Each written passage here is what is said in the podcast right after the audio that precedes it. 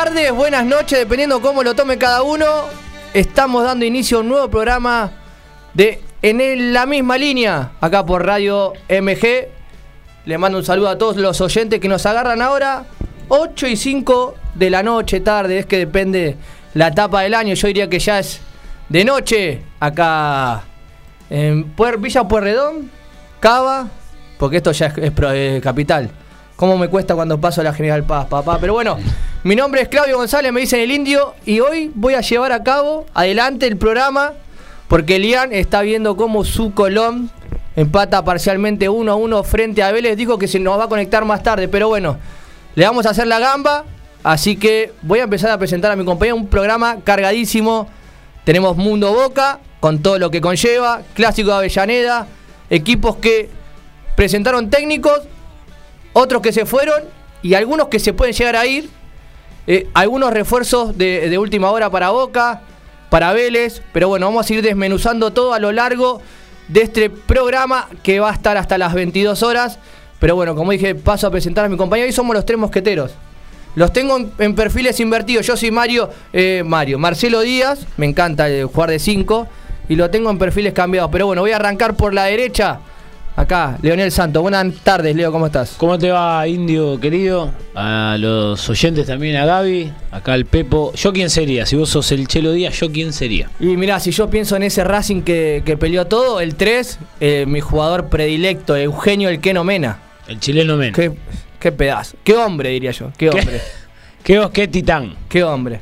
Y bueno, paso, tenemos que abrir la cancha porque se nos va el lateral por ese costado. En el Racing de Covet era Renzo Sarabia, pero acá es Alexis el Pepo Santos. ¿Cómo andan muchachos? Buenas tardes, noches.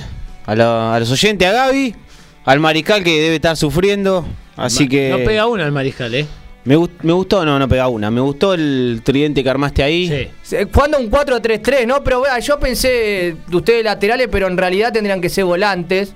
Más volante. Claro. Más eh, volante carrilero y. Paul con- Fernández y Saracho. Ahí está. Sería. Saracho que suena para ir a Europa, ojalá, porque le entra plata a Racing.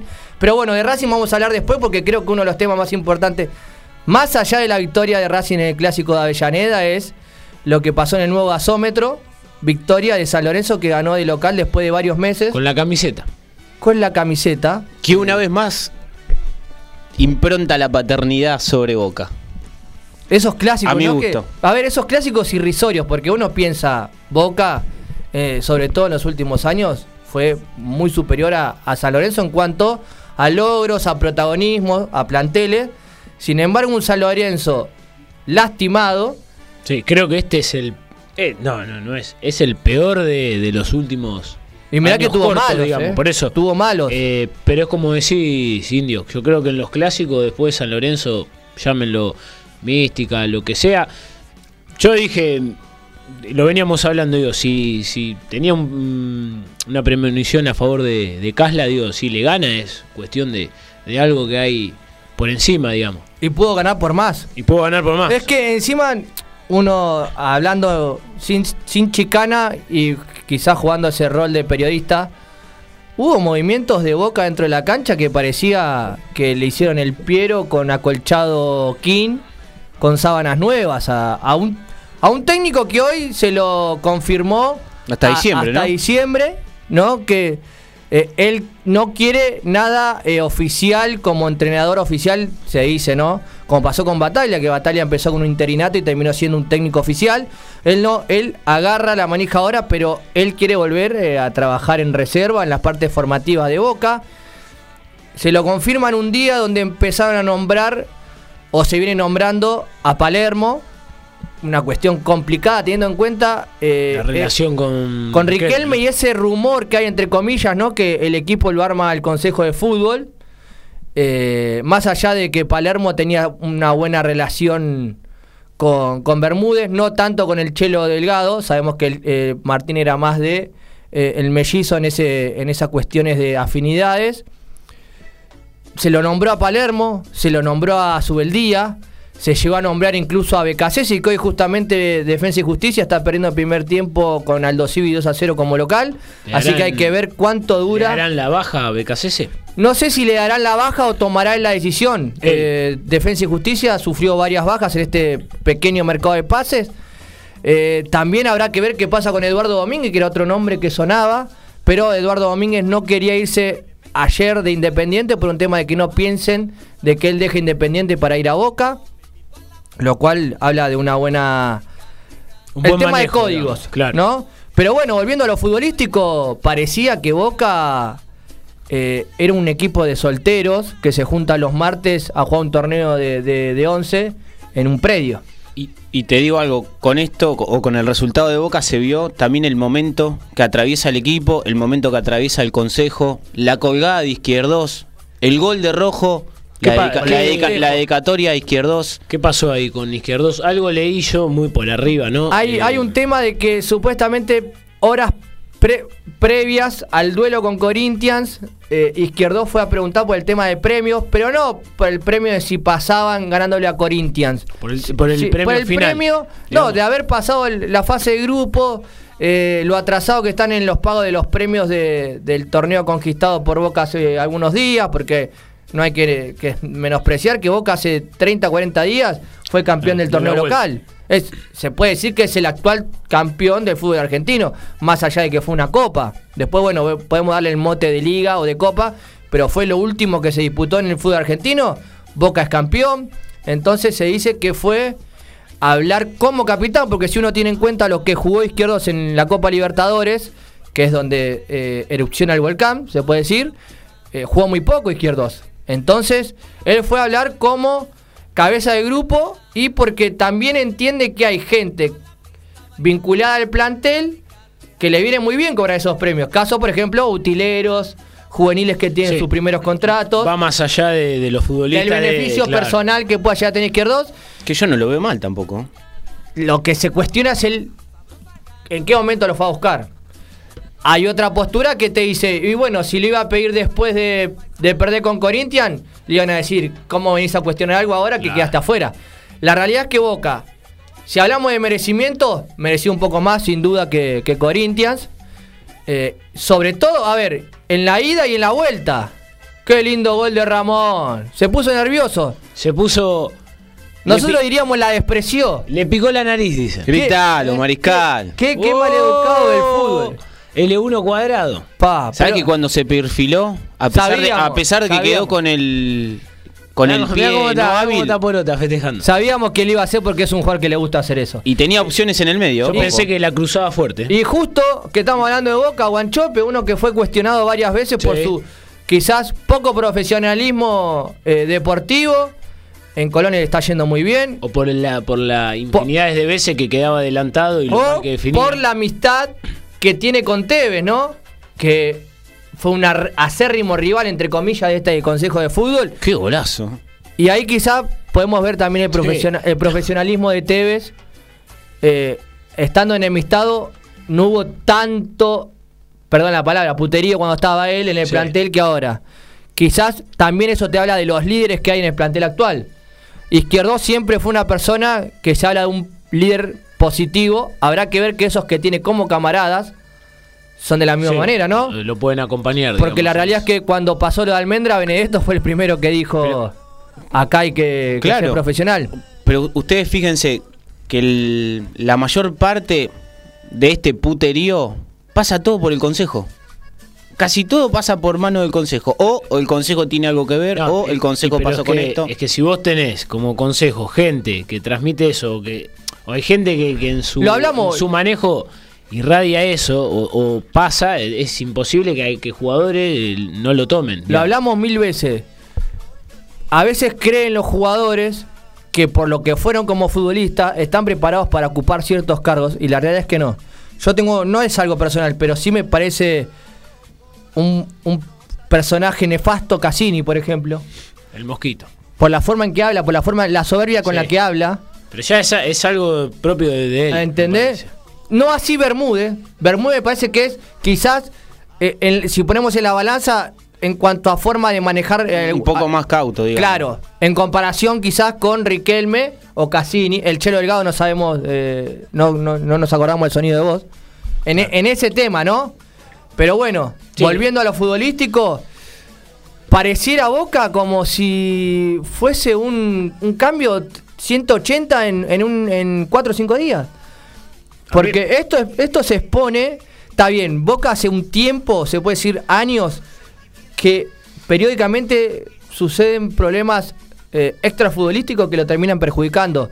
Caso Villa ahora, Centurión en su momento, Almendra también, Fabra, eh, el problema que hubo de los colombianos con el peluquero y ese, esa violencia de género que sufrió eh, una, una muchacha que hubo una denuncia correspondiente. Eh, los Romeros cuando llegaron, va, Romero cuando llegó Oscar con el, el- toda la mochila de lo que había pasado en San Lorenzo. Que Eh, quería que venga el hermano. También el, el- la- el central, ahora se me fue el nombre, que estuvo en Estudiantes también, que salió de Vélez, pasado en Palmeira, se me fue el nombre ahora. Eh, Tobio, ahí está Fernando Tobio, cuando llegó a. Boca, eh, tuvo un problema, un accidente automovilístico, Salvio con la ex mujer. O sea, si vos hablas de Boca en los últimos años, siempre hubo distintos periodos donde hubo problemas extrafutbolísticos que terminan afectando a la imagen del club. Después, futbolísticamente, tuvo algunos eh, torneos adquiridos y consagrados que eh, llevaron a, a quizás eh, tapar un poco eso. A tapar. Porque hace rato que Boca no viene en su mejor, Yo creo mejor nivel que- o, o a lo que estaba acostumbrado los hinchas. Y sobre que todo a nivel futbolístico. Sí. Porque Boca sale campeón quizás por la jerarquía, porque futbolísticamente no Sí. tenemos No, un no. momento que digamos, sí, Boca dominó Sí. y fue campeón por esto. Creo que, creo que el, el partido en donde por ahí tuvo un tinte más fue la final con Tigre. Claro, sí. Por que, momentos, por que- momentos. Que, por ejemplo, eh, contra Racing fue todo lo contrario. Por eso que digo. incluso Batalla se quejó de Corinthians el otro día y él fue a plantear algo muy similar cuando jugó con Racing. A, re- a retroceder Sí, algunos sí. metros y ver si podía clasificar por penales. A mí me parece que, que, bueno, la, la eliminación de Boca terminó de desnudar lo que realmente es, digamos, eh, aparentaba en ese vestido de novia bonita el, el- el vestido de la cenicienta antes de, de- de que venga la campana. Claro. Entonces que- es como que lo que pasó el otro día con San Lorenzo te da la pauta de que, lógicamente, con el envión anímico por el piso, con la realidad a flor de piel, eh, y bueno, se ve lo que se veía siempre, que antes estaba medio eh, camuflajeado, ¿no? Sí, había un camuflaje, quizás un- una cortina que no dejaba ver todo, o, o el árbol tapaba el bosque. Claro.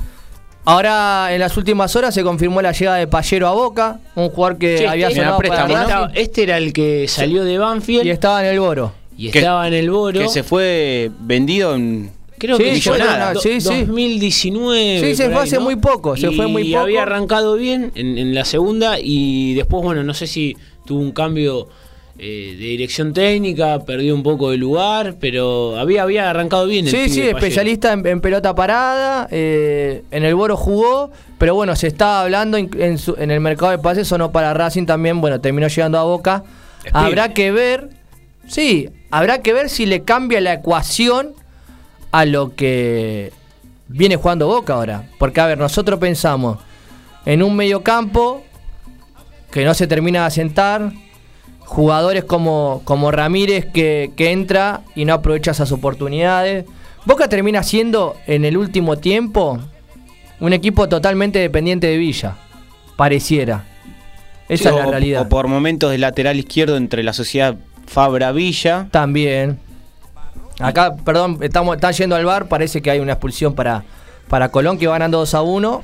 A los digo- 15 les digo que si, si es roja, buena murra. ¿eh? Sí, sí, sí, piecito Eh, para adelante. Bien para adelante. El tema es ver si en realidad la llegada de Pallero le va a ser favorable o positiva a Boca. Porque si Boca sigue manteniendo este nivel de juego o esta idea de juego, la verdad que Y por eso te Por estaba lo menos diciendo, es si- difícil. Si, si la llegada de Pallero termina siendo una solución a los déficits o a, la- a la- a las ineptitudes que tiene Boca dentro de un campo de juego. Yo creo que Boca eh, le hace falta un volante que le dé más juego. Qué Eh, pata. Hermosa, le dio con los dos piecitos. Fue Un armador. un armador. A ver, porque va mutando y no termina de encontrar jugador que le dé la manija. Romero tampoco te cumple la función de armador neto. Claro, porque, a ver, eh, Romero es el antiguo enganche. Ese jugador que ya no se usa, pero que se va reconvirtiendo. Por ejemplo, Ayer Vecchio en el clásico de Avellaneda es una demostración de cómo se va reconvirtiendo, se para adelante de, de Miranda y de Moreno, no tiene tanto despliegue, pero sí se hace eh, dueño de la pelota. Quizás a Romeo lo que le falta es sentirse dueño O eje del equipo. Exacto, tener esa confianza. Pero si vos parás, ayer Boca terminó jugando con un 4-2-4. En el mediocampo con Paul Fernández y Romero, eh, no parás a nadie. Y no.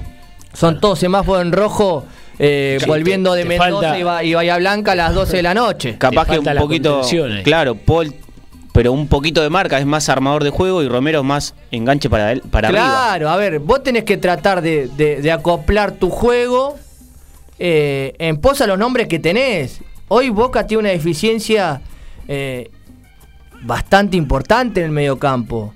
Porque además tampoco le termina de dar la confianza a los pibes cuando entran. Porque si vos lo pones a Varela uno de cada tres partidos, lo pones a Molinas una, uno de cada tres partidos.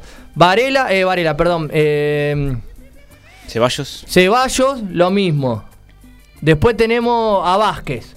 Vázquez que llegó Benedetto y. Y, y vos fijate que las veces que Vázquez o le tocó jugar de titular o le tocó ingresar, en ya sea en, en segundo tiempo, siempre rindió. Claro, es un jugador que. Que rinde. Que genera. Que genera juego, aparte, a pesar de la altura, tiene Ta- técnica, tiene- cabezazo, sabe moverse y salir y recorrer el área.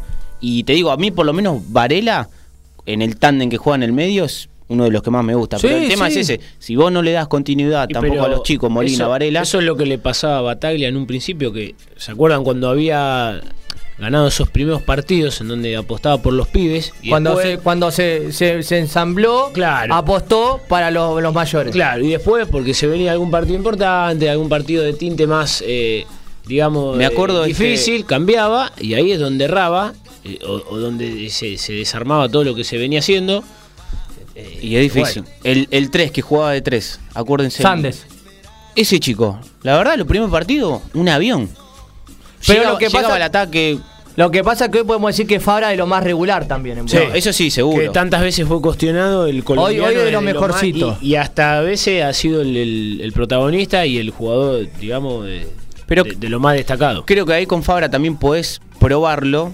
No Más sé, adelante. Más adelante, Sandes del lateral derecho y Fabra, que siempre lo que se le cuestionó o el déficit fue Sí, la lo marca. que pasa que también. Bueno, Advíncula el otro día no tuvo un buen partido, sobre todo con San Lorenzo, pero también. Venía regular, siendo lo, Lo más que regular. pasa es eh. que si vos te pones a pensar, eh, lo mejor que tenía Boca, entre comillas, era la línea de cuatro. Sí. Advíncula. eh, Y Rojo, que había repuntado mucho. Rojo y, y Fara. Lo que pasa es que Rojo pareciera que por partido te hace dos penales. Eh, Y hay pasa de cuestiones jugar, que. al límite. Uno también. Juega al límite. Sí, pero a ver, eh, y- y es- por partido está, está ahí, siempre ahí al filo de la cornisa. Al filo de la navaja. Y sí. pareciera que un jugador de, de experiencia no podría hacer eso. Claro. Es, es al contrario, el jugador de experiencia Es el tiene que que, te saber, tiene que transmitir la Claro. tranquilidad. y, a- y aparte tiene que saber cuándo, si- y si la tiene que dar la patada, en qué momento. Porque bueno, puedes tener un tipo de treinta y pico de años, estar al límite todo el tiempo.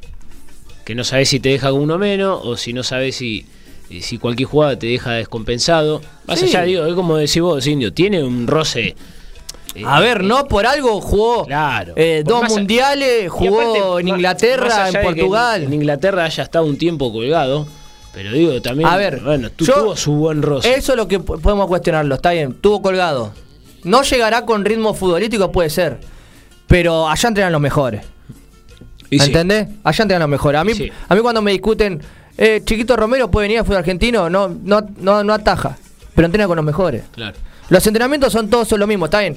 Obviamente que el- los minutos de competencia hacen que el jugador. Ah, se perfeccione. Exacto, tenga, tenga otro más- roce, tenga más confianza en más él. timing. Claro. Pero lo que es el entrenamiento futbolístico y, y físico, allá entrenan los mejores. Sí, sí, sí. No, fíjense, a- acuérdense el último tiempo de Willy Caballero en Chelsea.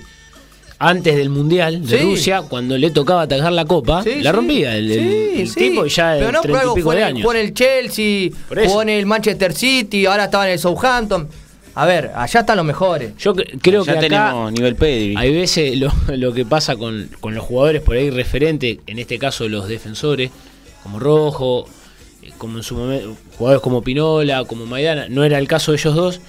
Creo que se le vende tanto el- la pinta de jugador de que, ah, bueno, viene el central, te rompe todo, y mirá la actitud que tiene por salir a protestar, y se deja de lado por ahí lo que el defensor puede llegar a madurar y a mejorar, Claro. que es la calidad para defender.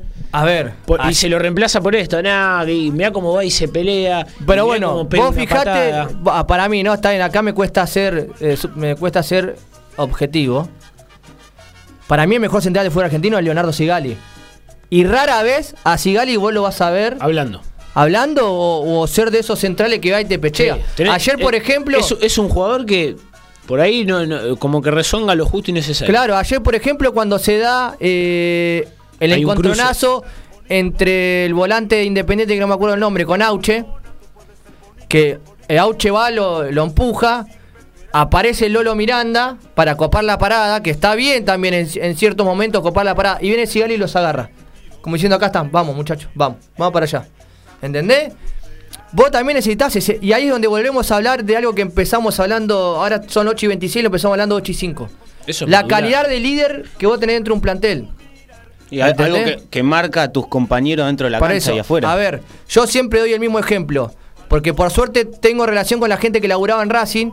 Y un tema que a mí me apasiona es el tema de- del scouting, todo eso. Y ellos te decían que una de las cuestiones importantes para el scouteo de jugadores, para terminar de concretar una llegada, es eh, el tema de- del liderazgo dentro de un plantel. Y ellos me dan un ejemplo muy claro y que a la larga se terminó, se terminó viendo. Coudet quería al Morro García.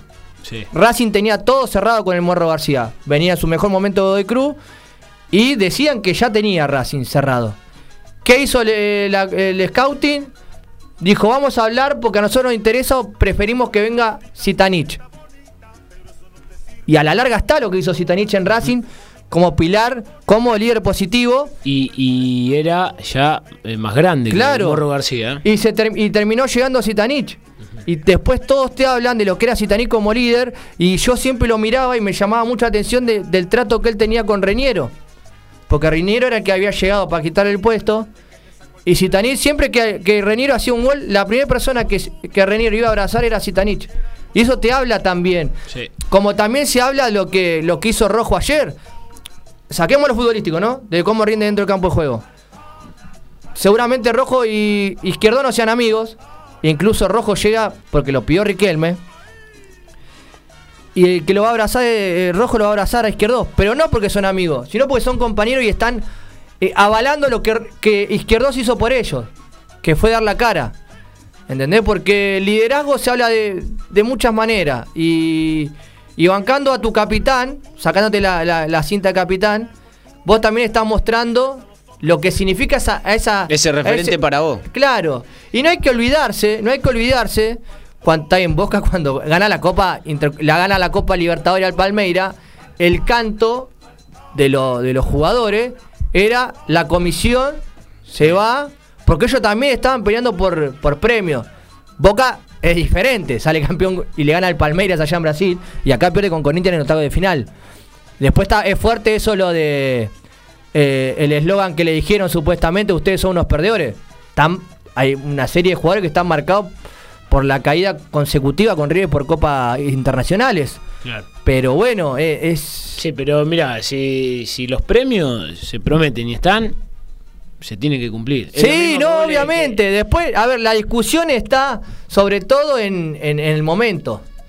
Pero bueno, eh, Boca va a dejar, yo creo que Et- más allá de cómo vaya el torneo... esto es algo va- más de una interna que, que- Pero- que de otra interna que, se que destapó seguir- justo y que, se va a seguir y que va a destapando. seguir siendo otra interna, de otra interna, de otra interna. Vamos a ver el 11 que para eh, Ibarra para el próximo partido, porque lo que vaya encantando Ibarra como entrenador será lo que eh, se verá de Boca, por lo menos en el corto plazo. Sin, sin Libertadores de por medio, torneo local, Copa Argentina. Uno creía, bueno, con Boca y River fuera de la Copa Libertadores, eh, ya lo veíamos como los dos equipos que se iban a, estar peleando. Pero bueno, ya estamos llegando 8.30. Los mensajes, Leo, antes de irnos a la primer tanda. Vamos con los mensajes, querido Indio. Kevin de Devoto dice, lamentable derrota de Boca el sábado. Espero que el Consejo no cometa el mismo error que con Bataglia. Hay que traer un técnico sí o sí. A mí me gusta Heinze. Pero ¿Qué, está onda con Heinze? No, Heinze está peleado con Tapia y no creo que venga a dirigir a Argentina por pero, un tiempito. pero ¿dónde está? ¿Está colgado afuera? Eh, después que se fue de- Estados Unidos, eh, no, no agarró más. No Así agarró que más. está sin trabajo, se puede decir. Pero les digo que es interesante Heinze. Lo fue a ha, hecho buenos a buscar varios equipos. sí. Yo creo que por el momento Argentina no. Bueno, seguimos con el mensaje. Pienso que al plantel que tiene Boca lo puede hacer jugar muy bien. Muy buen programa. Vani de Recoleta dice, hola chicos, nunca dejo de escucharlos, más allá del fracaso, todo lo de Boca se magnifica, tiene razón. Y creo que se magnifica mucho más que lo que está pasando en River. Ahora después vamos a tocar un poco River y después el. el- el- Tengo, el- tengo el algo. de. Sí, tengo algo para, para decirles después de River a ver qué les parece eh, con respecto a la plata. River está en la misma y se habla muy poco. Buen triunfo de Racing que aprovechó el mal momento del rojo para achicar el historial, como en su momento. Independiente hizo lo mismo. Creo que la academia es uno de los candidatos al título. Boca y River se van a recuperar. No sé qué piensa el indio acá de. Después, ahora, de esa- ahora justo ahora. de esa eh, candidatura Tengo a mi, a mi otro ladero conectado, vamos a hablar con el otro Uh, dice que van a arrancar con un cantito. Sí, sí, vamos. La, la hora de pasión racinguista tiene. Cerramos con Osvaldo de Avellaneda. Una semana genial. Ganamos el clásico.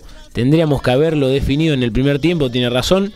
Lo dejamos vivo el partido y sufrimos al pedo. Fuimos claramente superiores. Me gusta mucho el programa. Un saludo grande para Osvaldo de Avellaneda. Así que bueno, vamos a la primer tanda. Después que vuelve la tanda, como dijimos, River Racing y la tabla de posiciones con algunas sorpresitas arriba.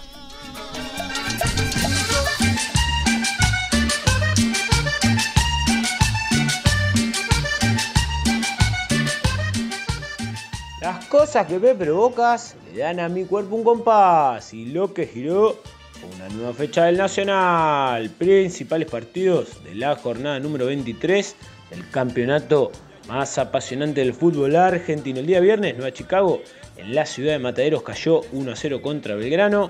El día sábado, Bronda Drogué derrotó 2 a 0 a Bron de Puerto Madryn. Almagro, por su parte, se impuso 1 a 0 al derrotar a Villa Dálmine. Independiente de Rivadavia en Mendoza igualó 1 a 1 con el Albo de Floresta. El día domingo, Instituto La Gloria Cordobesa dio vuelta al resultado y ganó 2 a 1 contra San Martín de San Juan. Deportivo Madryn hizo lo próximo y derrotó 3 a 2 a Flandria. Estudiante de Río Cuarto goleó 3 a 1 a Gimnasia de Jujuy. El día de hoy, lunes, van a estar cerrando la jornada en Tucumán, San Martín recibiendo a Santa Marina. Principales posiciones de la categoría más importante del fútbol argentino. Tenemos a Belgrano puntero con 52 unidades. Lo sigue en Instituto con 41. Tercero San Martín de Tucumán con la misma cantidad de puntos. Cuarta plaza para el Boys con 39 unidades. Cuando llega la cumbiamba le grita la gente. Primera B Metropolitana. Se jugó la fecha número 5 y tuvo como resultados destacados la gran victoria de Colegiales 1 a 0 frente a Cañuelas. El empate 1 a 1 entre Ituzaingó y Defensores Unidos. Y el empate 0 a 0 también entre San Miguel y Guayurquiza. Repasamos la tabla de posiciones. Al momento hay cuatro punteros. Ituzaingó, Guayurquiza, Defensores Unidos y Colegiales. Todos con nueve unidades. Recordemos que Cole tiene un partido menos. Con 8, Armenio, Talleres de Remedios de Escalada y San Miguel.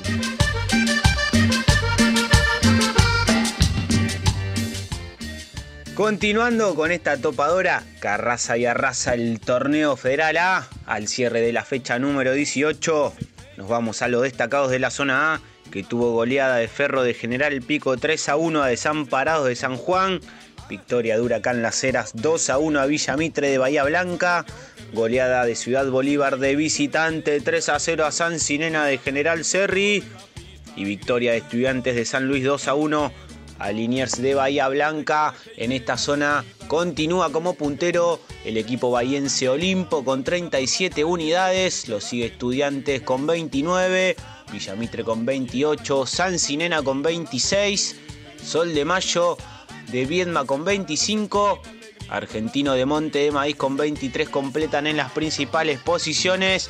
Nos vamos rápido a la zona B. Goleada de gimnasia de Concepción del Uruguay 3 a 1 a Sportivos Las Parejas. Goleada también de Douglas High de Pergamino 3 a 0 a Defensores de Pronunciamiento.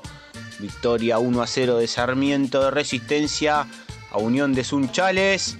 Y empate 2 a 2 entre Racing de Nueva Italia y Atlético Paraná completan hoy en esta zona. Desde las 22 horas, Juventud Antoniana de Salta recibe a Boca Unidos de Corrientes. En esta zona continúa como único líder la Academia con 37 unidades. Lo sigue Central Norte con 33 libre. Sarmiento de Resistencia con 31. Douglas High con 29. San Martín de Formosa y Esportivo Las Parejas con 28. Completa Gimnasia de Concepción del Uruguay con 26 en el torneo federal.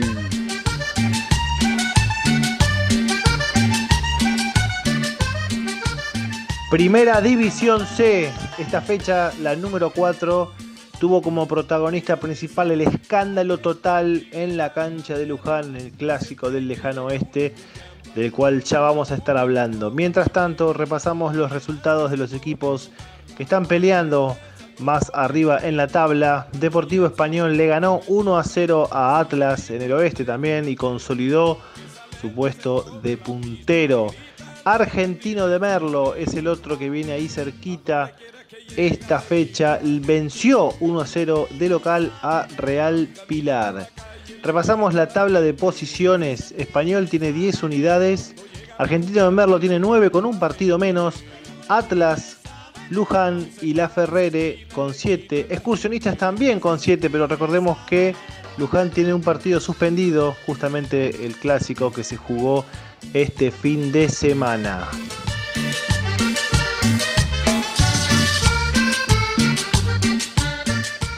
Por la primera D, al repaso de la fecha número 10, nos vamos a la victoria 3 a 2 de Deportivo Paraguayo a Juventud Unida. Empate 1 a 1 entre Cambaceres y Centro Español.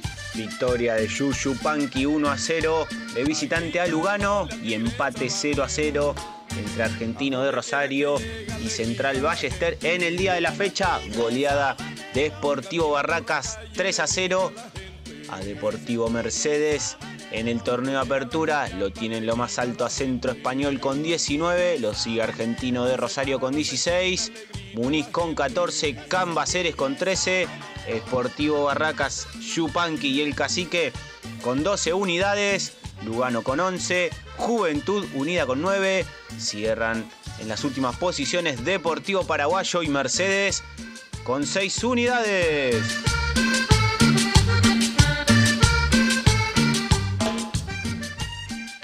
Estudio Integral de la doctora Paula Denaro. Todas las especialidades, sucesiones, familia, empresa. Además, asesoramiento contable. Teléfono 11 6 511 3433. Estudio Integral de la doctora Paula Denaro. Pueyrredón 3440. Entre Cochabamba y Cerrito. General San Martín.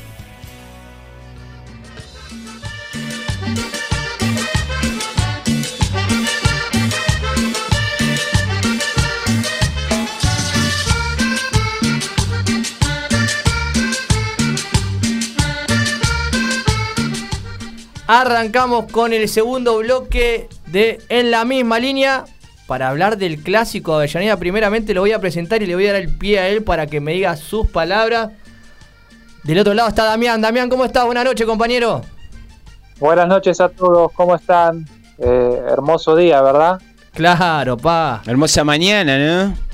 Eh, sí, ya estamos casi de noche igual, ¿viste? Ya, si íbamos a la mañana, sí, pero ya estamos casi de noche. Dami, estás para salir co- como el meme de Franchella, ¿no? Cuando sale en, la, en no sé qué película es que sale agarrándose los bolsillos. En Terminator, sí. pa, cuando. Terminator, ahí está. El gemelo con Random McLean. Ahí está, Random McLean.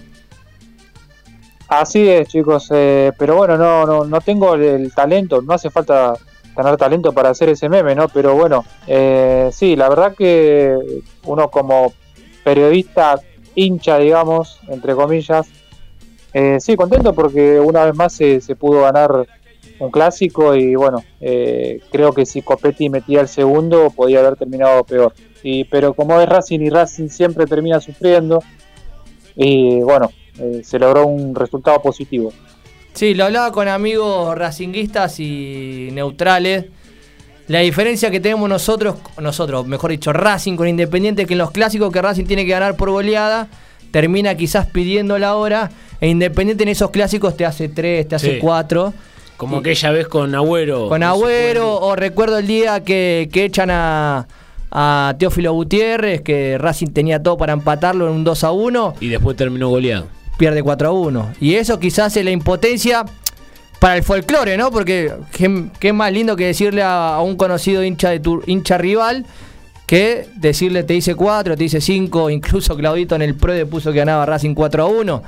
Pero bueno, eh, Racing ganó, eh, se está acostumbrando, eh, de los últimos 6 clásicos ganó 5.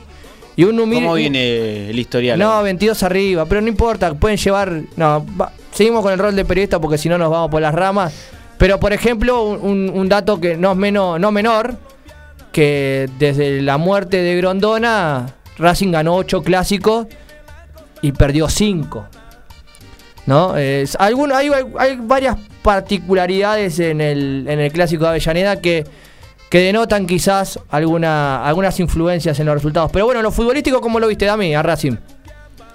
Eh, no, bien, arrancó bien, eh, como venía jugando últimamente. Después, eh, una vez que consiguió el gol, Independiente se fue un poco más arriba, se, paró un poquito más arriba también, porque hasta ese momento estaba esperando un poco. Eh, lo afectó un poco a Racing, pero eh, tuvo solidez defensiva. Y luego, bueno, en el segundo tiempo, eh, un partido donde no, no existió casi el medio, ¿no? Para los dos, ida y vuelta. No sé si hubo mucho peligro para ambos, pero bueno, eh, un partido emocionante. Independiente, bueno, eh, la verdad que Domínguez hace lo que puede con lo que tiene. Llegaron algunos refuerzos a última hora, pero hubo un par que no pudo buscar. Sí. Debutaron, Seguí, Dami, seguí, Dami, perdona. no, te iba a decir que debutaron a Chen y Ferreira, que no, no tuvieron un buen partido, pero hay que recordar que eh, se sumaron recién esta semana, o la semana pasada.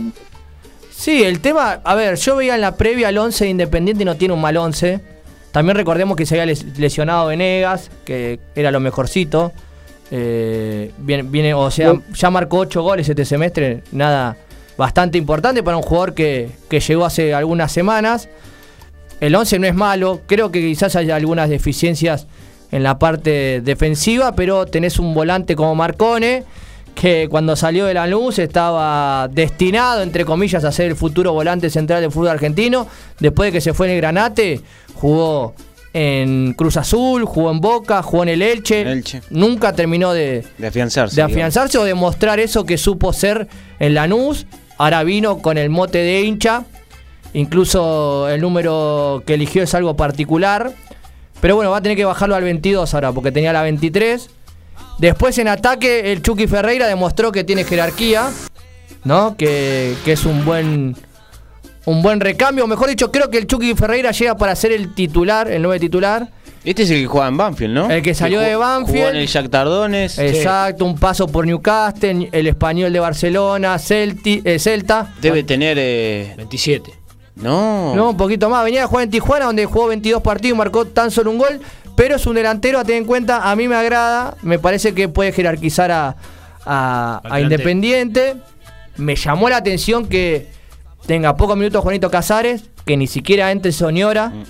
Que son los jugadores que te pueden dar cierta, Sí. cierto dinamismo y, te pueden. y más eh, control de pelota y más. Claro, romper línea. Pero bueno, así lo planteó Eduardo Domínguez, que también es eso que decía Damián. Hace lo que puede con. Con lo que tiene. Claro, porque hay que tener en cuenta que él llegó al banco de suplente, llevó dos arqueros. Lo cual te demuestra también lo que tiene, ¿no? Después cuando entró el Pibito Pozo anduvo bien. Un jugador que lo está siguiendo el Benevento de Italia. Equipo que descendió recientemente, o mejor dicho, ascendió recientemente a la primera categoría de fútbol italiano. Pero bueno, eh, Racing. ¿Cómo eh, anduvo Auche? Bien. Que volvía de. de Sí, una- ya, una ya la, fecha pasada había tenido algunos minutos y tiene ese toque contra Independiente, sexto gol que le marca. eh, cuarto de manera oficial, segundo consecutivo, porque tener en cuenta que el último 2 a 1, él fue el que abrió el marcador. Sí, Tiene experiencia y aparte es un jugador que a pesar de. Y ahí edad- está, y ahí está la diferencia, ¿no? Claro. Porque la insignia de Independiente como jugador hincha es Marcone y en Racing es Auche. Dos partidos totalmente opuestos. Pero bueno, es volver a hablar lo que hablábamos a las, a las 8 y 5 de los líderes. Los líderes que tiene Racing, los líderes que tiene Independiente, los proyectos que tiene Racing, los proyectos que tiene Independiente, los jugadores que volvieron en su momento para ayudar a Racing. Caso Milito 2014, que para mí ahí empieza el cambio de Racing El deportivo. Un eh, cambio positivo. positivo de mentalidad futbolístico, dirigencial, todos los ámbitos vino Milito a querer cambiarlo. En Independiente, el jugador que estaba tan ansiado a regresar nunca vino. ¿Qué Se era? tuvo que retirar el Kun Agüero. Y después también de los juveniles que saca Racing, lo que deja de arca en, Racing, el proyecto que se banca, como puede ser Lautaro Martínez y Saracho. Y después en la vereda enfrente tenés Los Moyanitos, papi. Los Moyanitos. Que Velasco era quizás el jugador proyección y se tuvo que ir a Estados Unidos para que Bo- eh, Boca, perdón, para que Independiente tenga un ¿Se ingreso de eh, plata. el central, Ju- eh, Julián Velasco. Julián. No, no, este No, es el, Alan el- Velasco, Alan, la joya. el- el no, 10. Y el que hablo yo, el central. Alan Franco, Alan Franco. Franco. Figal que se fue a Estados Unidos y ahora está en, Eh, bueno, en Boca. Pero ahí tenés, Franco, Figal. Barco en su momento. Barco que ahora volvió a River. Entonces ahí te das cuenta también la proyección que tienen. Sí, yo no recuerdo eh, un, un pase, no les digo rutilante, pero sí un pase que digamos, upa, Barco, Barco este. y, y Velasco se vendieron en buena plata. El Bueno, tema eh, es que Ellos fueron, el último, ellos dos. creo. el tema es que eh, mientras Pero ni, en esta digo- chicana futbolística. En Racing piensan y se ilusionan cuando vuelva De Paul, Claro. Lautaro Martínez, Muso, Saracho. Yo a lo, a lo que les hablo Independiente es no lo tiene. no a la altura de, de Lautaro, digo. Claro, y después la salida de del. Kun, del Kun Agüero Independiente no tuvo otro Sí, jugador sí. para decir Si lo cuando vuelva este no puedo Claro, cambiar la si ecuación. lo comparás de la vereda al lado del rojo, no hay una figura marcada. Es más, tío, cuando se fue Figal, que Figal en ese momento jugaba torneo y copa, de stopper, de lateral, un gran defensor. Sí, se fue a Estados Unidos, ahora está en Boca. Ahora volvió a Boca y en Boca. Barco se fue a Estados Unidos, está en River. Sí, Pero bueno, Los traspasos no fueron, eh, digamos. eh, rutilante re- y, quizás y quizás hay que ver si tiene ese sentido de pertenencia que sí Claro. tenían otros. Hoy me dijo un hincha del rojo, Vigo, ¿para qué? ¿Para qué te traje? Vigo hincha de Racing. Pero bueno, ya que nombramos a River, hay que hablar de lo que pasó ayer con River. Que en las últimas horas se eh, confirmó la llegada de Borja, o mejor dicho, ayer ya se había confirmado la llegada de Borja. La otra incorporación que se confirma en las últimas horas Solari. es la de Santiago Solari, el jugador de Colo Colo, 4 millones y medio. Este te digo. Jugó con Goudet en Racing. Sí. No, no, No, no, a no. ver, estamos hablando de Santiago Solari, otro No es de el los de tantos Racing, ¿eh? Solaris que ah, hay. porque el otro, el otro sigue con Este es Coudet Augusto. Solari. Claro, el otro está con Coudet. exacto. Este te digo la verdad, para mí un desconocido. Muy buen presente en el Colo Colo de Chile. Sí. Después Hay lo- que ver si es lo que también eh, necesita River. Eh, porque ahora incluso se está hablando de un intercambio entre Romero y Ábalos. Entre argentinos y River. Sí. Es más, tío, si vieron ayer el partido o algo. El primer la- tiempo fue horrible de River. La delantera de River, Beltrán Romero. Y la verdad que dejó mucho. Desear. muchos movimientos similares. Sí. Vos, Dami, ¿cómo lo viste el partido de River con Godoy Cruz? Eh, no, eh, sí, le costó obviamente a River, eh, pero también quiero decir aparte que para mí se magnifica más lo de River por los resultados que venía teniendo últimamente, que obviamente venía ganando torneos, copa, lu- eh, luchando siempre en todos los frentes. Y para mí también se magnifica más todavía por eso. ¿eh? Y futbolísticamente sí, le faltó arriba un poquito más, para mí un poco más de fuerza. Eh, hay equivocaciones como hay en todos los equipos, pero eh, bueno, eh, no va a serle ni la primera ni la última vez que puede salir River de, de esta mala, ¿no? Claro, Aparte tiene material.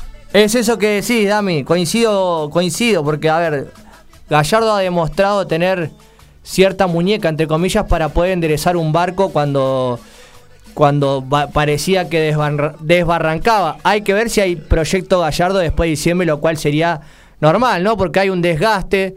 eh, lleva mucho tiempo. En 2014 llegó Gallardo a River. Un proyecto de 10 años, va, de 8 años mejor dicho. En Argentina es impensado. Sobre todo en un equipo grande. Bueno, Gallardo tiene los laureles conquistados y eso también le hace tener otra espalda en comparación con otros equipos. Pero eh, hay que ver los- el último mercado de pase de River eh, o este último es multimillonario los últimos dos. A eso. Barco, a eso Paradela. iba yo lo que le quería comentar. El- la cantidad de plata que ha gastado, ¿no? En dos jugadores, entre Sí. Borja y Solari, gastó casi 12 millones de dólares. Claro, pero tenemos anteriormente los que vinieron y que todavía no han cumplido, como es el caso de Mamana. Pero Mamana me parece que llega libre. No, González Pires Llega libre también. también. Pero, Pero González eh, Pire, pobrecito. Quedó, petri, quedó petrificado. Que vaya a jugar a Bueno, defensor de Belgrano, me dijo un Tenemos- amigo hincha de, Raz- de tenemos, a, tenemos a Herrera, Elías Gómez, Elías Gómez creo que lo más, lo más livianito de lo que llegó. Tomás Pochettino, que todavía no. Pero eh, to- a ver, Pochettino cuando entró anduvo bien, lo que pasa que es parte del recambio. sí.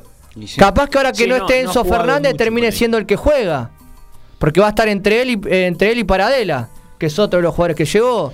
Barcos pareciera que va a arrancar y no arranca, ¿viste? Esa moto que, Sí. que, la, que la pateás y. Se y cortó llega- la cadena. No, no, y llega con el aire de la nafta, no se mueve, ¿viste? Que le, le, le pegá, le que pegá. El, que el que más eh, está todavía sin eh, un medio en deuda, en deuda por ahora, ¿no? Porque ya también a River le dio, es el colombiano. Yo lo, lo- Juanfer. Lo veo- Creo que lo- Juanfer llegó más por nombre que por Sí, presente. Y, y- y por eh, lo que dejó al club, ¿eh? porque no sé si estaba como en un buen momento como para llegar a River, de vuelta. Coincido. Se le nota mucho cuando entra, digamos, no... Pero él nunca, fue, él nunca fue un jugador de No, 90 ya- minutos, ¿eh? Ya sé, pero digo, antes cuando jugaba y estaba en el buen momento y aprovechaba el buen momento de River, a su juego él hacía la diferencia. Hoy Sí. en día es como que eh, desencaja y aparte queda lejos de, de por ahí del, del ritmo que va River y eso que está ahora en una merma River, porque no, no es tan claro como antes. Entonces se ve, la evidencia es peor.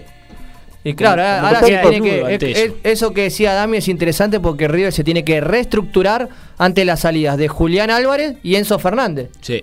Que en este semestre seguramente habrá marcado el 50% de los goles de River. Sí, ¿no? sí, y que le daban Álvarez, dinámica. Ahora se lesionó Enzo Pérez también. Sí, que se, se desgarró. se desgarró, tiene para 21 días. Y seguramente va a entrar Bruno Zuculini, que tiene otra forma de jugar que, que Enzo Pérez. Hay que ver lo que, lo que hace River, ¿no? Porque pareciera que hubo, hay algo, ¿no? También por, con Romero. Claro. Romero parece que hubo un desamor y es bastante. porque ya es moneda de cambio. Yo creo que para mí Ya es moneda de cambio, si lo van a dar eh, por Ábalos, ya es una moneda de cambio Claro. y, y los hinchas argentinos no están muy contentos a que vuelva Romero a... no quieren saber nada. Porque Y- aparte también, si vuelve, vuelve bastante futbolísticamente afectado. Porque yo Más creo que que, futbolísticamente, es psicológicamente, de- creo. Es una cuestión de que se le abra el arco, me parece. Porque después suele tener buenos movimientos, es un buen jugador. Pasa que está como en un pozo que no. Y además a veces peca, de, ayuda. peca de egoísta porque quiere meter ese gol en la Pero- oportunidad que le dan. Es, es lo que te digo. El tipo sabe que necesita vi- vivir del gol. Claro, como todo delantero. y, y no, Y lo, no lo puede tiene, hacer, y hace y no lo tiempo y tiene el ojo prendido encima de la nuca. Entonces, bueno, es una cuestión de por ahí de, de volver a adquirir la confianza esa.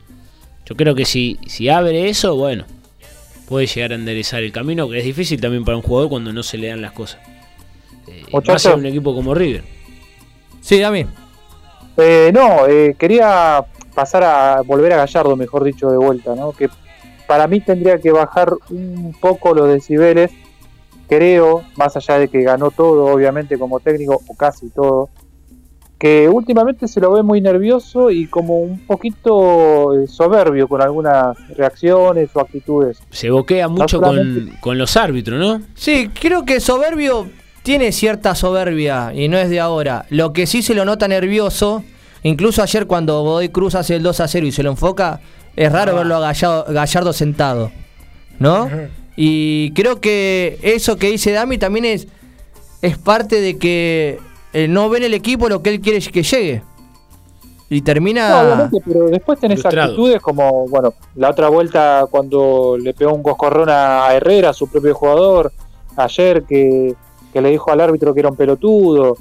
Me parece que no, no van, ¿viste? Porque vos podés estar disconforme con tu equipo, por ahí no, no, no podés plasmar lo que vos pensás con tu equipo, pero creo que hay formas que por ahí me parece que hacen a la persona más allá del técnico. Claro, a ver, Está como desacatado. hay que tener una realidad que los antecedentes de Gallardo no son buenos como Eh, perfil de- dentro de un, de un plantel, ¿no? Que lo que pasó con Mostaza, a ver, yo le tengo un amor eterno a Mostaza, que en Racing es dio, pero en River, ese jugador que más veces vistió la camiseta, y lo que hizo Gallardo en su momento como futbolista hacia Mostaza como técnico, vos podés diferir eh, de ciertos pensamientos futbolísticos, pero se sabe que, la salida de Mostaza de River en ese momento se da por Gallardo. Entonces eso también te traza como eh, como una personalidad, una imagen. Después, bueno, dentro de, de su equipo de trabajo y lo que puede llegar a ser, porque él es la columna vertebral del, del River en la actualidad, la columna vertebral de Marcelo Gallardo, no es otra cosa.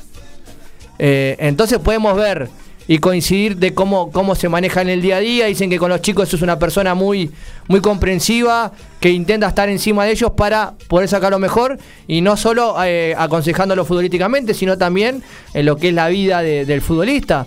No por algo, los jugadores que más rindieron en la era de River son jugadores surgidos de las inferiores. Eh, Driussi en su momento, Craneviter también. ahí eh, tenía Mamana. Mamana, Pesela. ¿Entendés? Ahora tenemos, bueno, Julián Álvarez, Enzo Fernández, seguramente el próximo sea Santiago Simón. ¿Entendés? Pero bueno, mientras vemos cómo BKC se festeja después de que Defensa y Justicia empezó perdiendo 2 a 0, lo ganó 3 a 2. No, para, se le vuela. Se va a quedar sin pelo. Seis partidos hacía que no ganaba Defensa y Justicia, primer triunfo del torneo, pero también hay que decir que Defensa y Justicia tuvo una de las sangrías más importantes de este mercado de pases. ¿No? Sí. Pero bueno, Dami.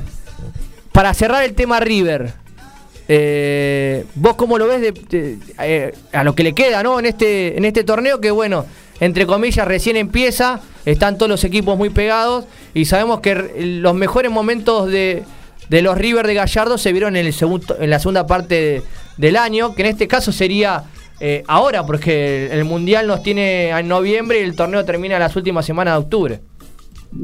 No, eh, esto, como decía en, el- en la Copa anterior, donde Racing quedó afuera con Boca, es, una carrera, faltan 20 kilómetros, hagamos de cuenta de eso.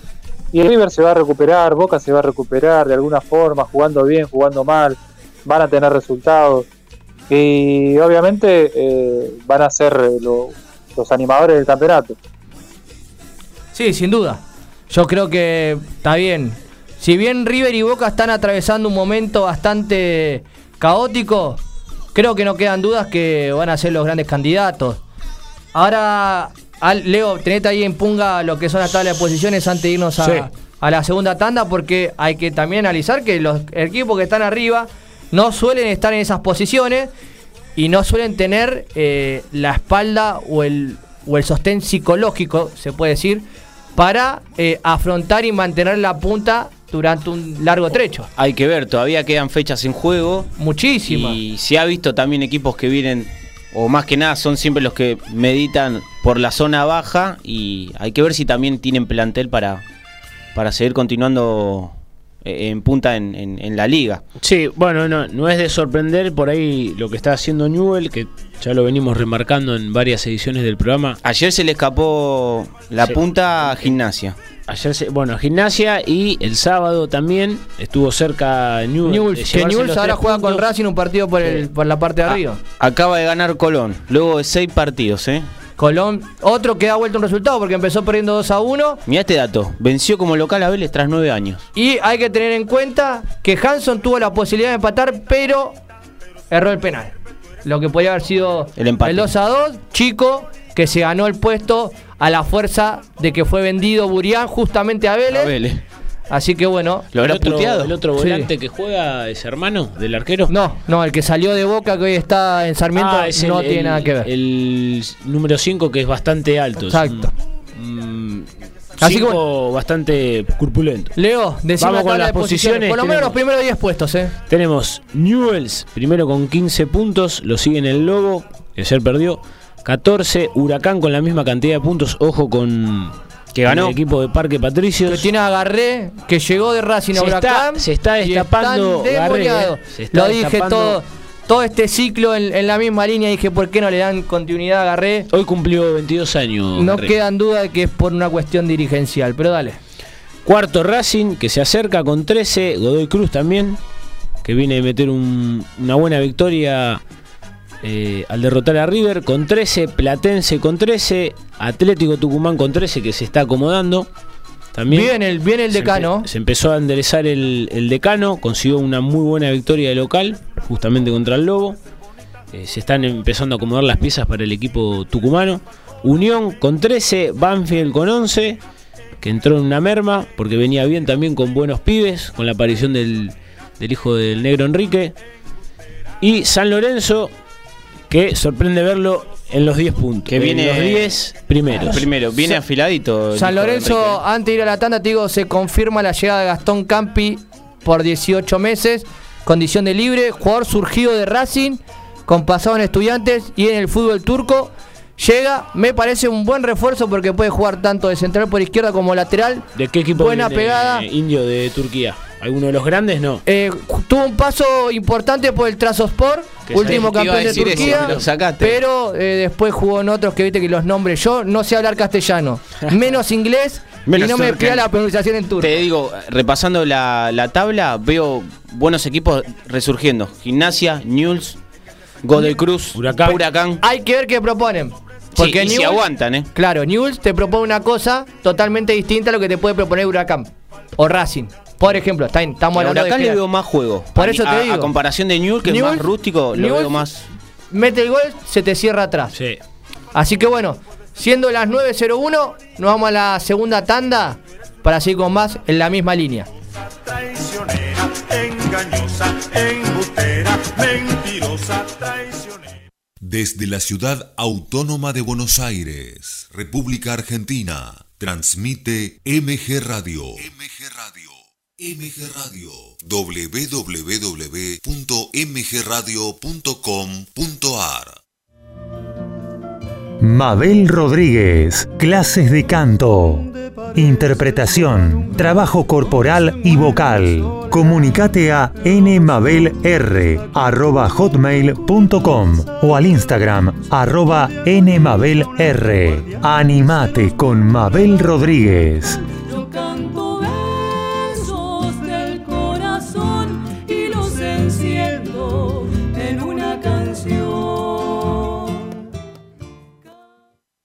Hacer radio es posible en MG, el precio más bajo del mercado y un mes gratis. Haces el programa en el estudio o en tu casa. Comunicate a info@mgradio.com.ar o a nuestras redes sociales. MG Radio te va a sorprender. Sanando juntos. Una hora para ser cada día mejores. Conducen Marcelo y Fabricio Pintácola. Sumate a Sanando Juntos los lunes a las 17 horas por MG Radio.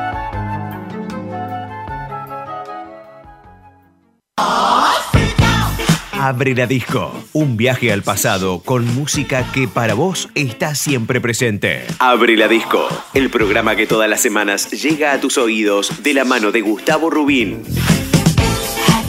Abre la disco, un momento único, un momento para vos, un momento verdaderamente genuino. Abre la disco, los martes a las 21 por MG. TMO. Durante 30 minutos viví tu momento ovalado. Toda la info del rugby con Alfredo González. TMO. Va los miércoles a las 23.30 por MG Radio.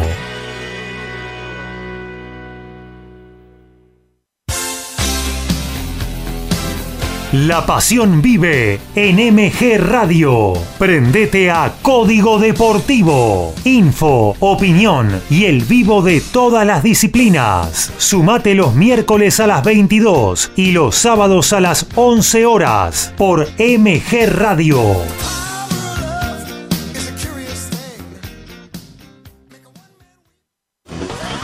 Línea de 5 te trae toda la info del fin de semana del fútbol nacional e internacional y lo más importante del deporte. Prendete a Línea de 5, una hora antes de la transmisión del partido por MG Radio.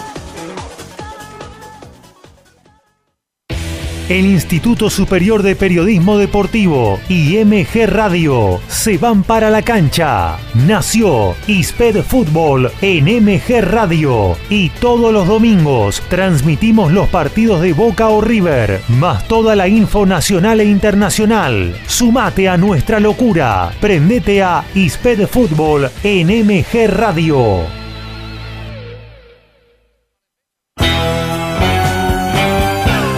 Estás en momentos geniales. Estás en MG Radio.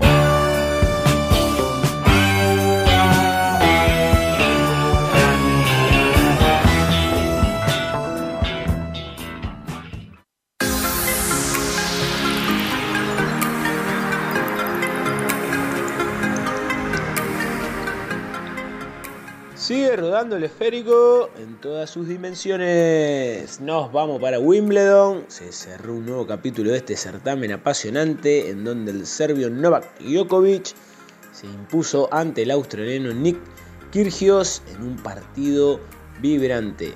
Lo derrotó 4-6, 6-3, 6-4 y 7-6, cerrando un global de 7-3 en donde el tenista europeo se adjudicó su cuarto Wimbledon 21 de Gran Slam, superando a Roger Federer a un paso del español Rafa Nadal. Por otro lado, nos vamos al mundo del hockey femenino en donde las Leonas avanzan a paso firme, derrotaron 7 a 1 Canadá y se adjudicaron el boleto hacia los cuartos en donde van a estar enfrentando a Inglaterra, que viene de paliciar 5 a 0 a Corea.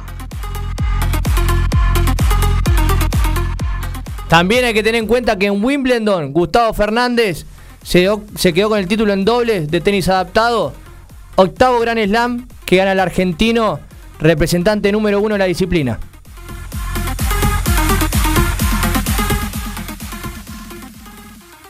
Estudio integral de la doctora Paula Denaro. Todas las especialidades, sucesiones, familia, empresa. Además, asesoramiento contable. Teléfono 11 6 511 3433. Estudio integral de la doctora Paula Denaro. Pueyrredón 3440. Entre Cochabamba y Cerrito. General San Martín.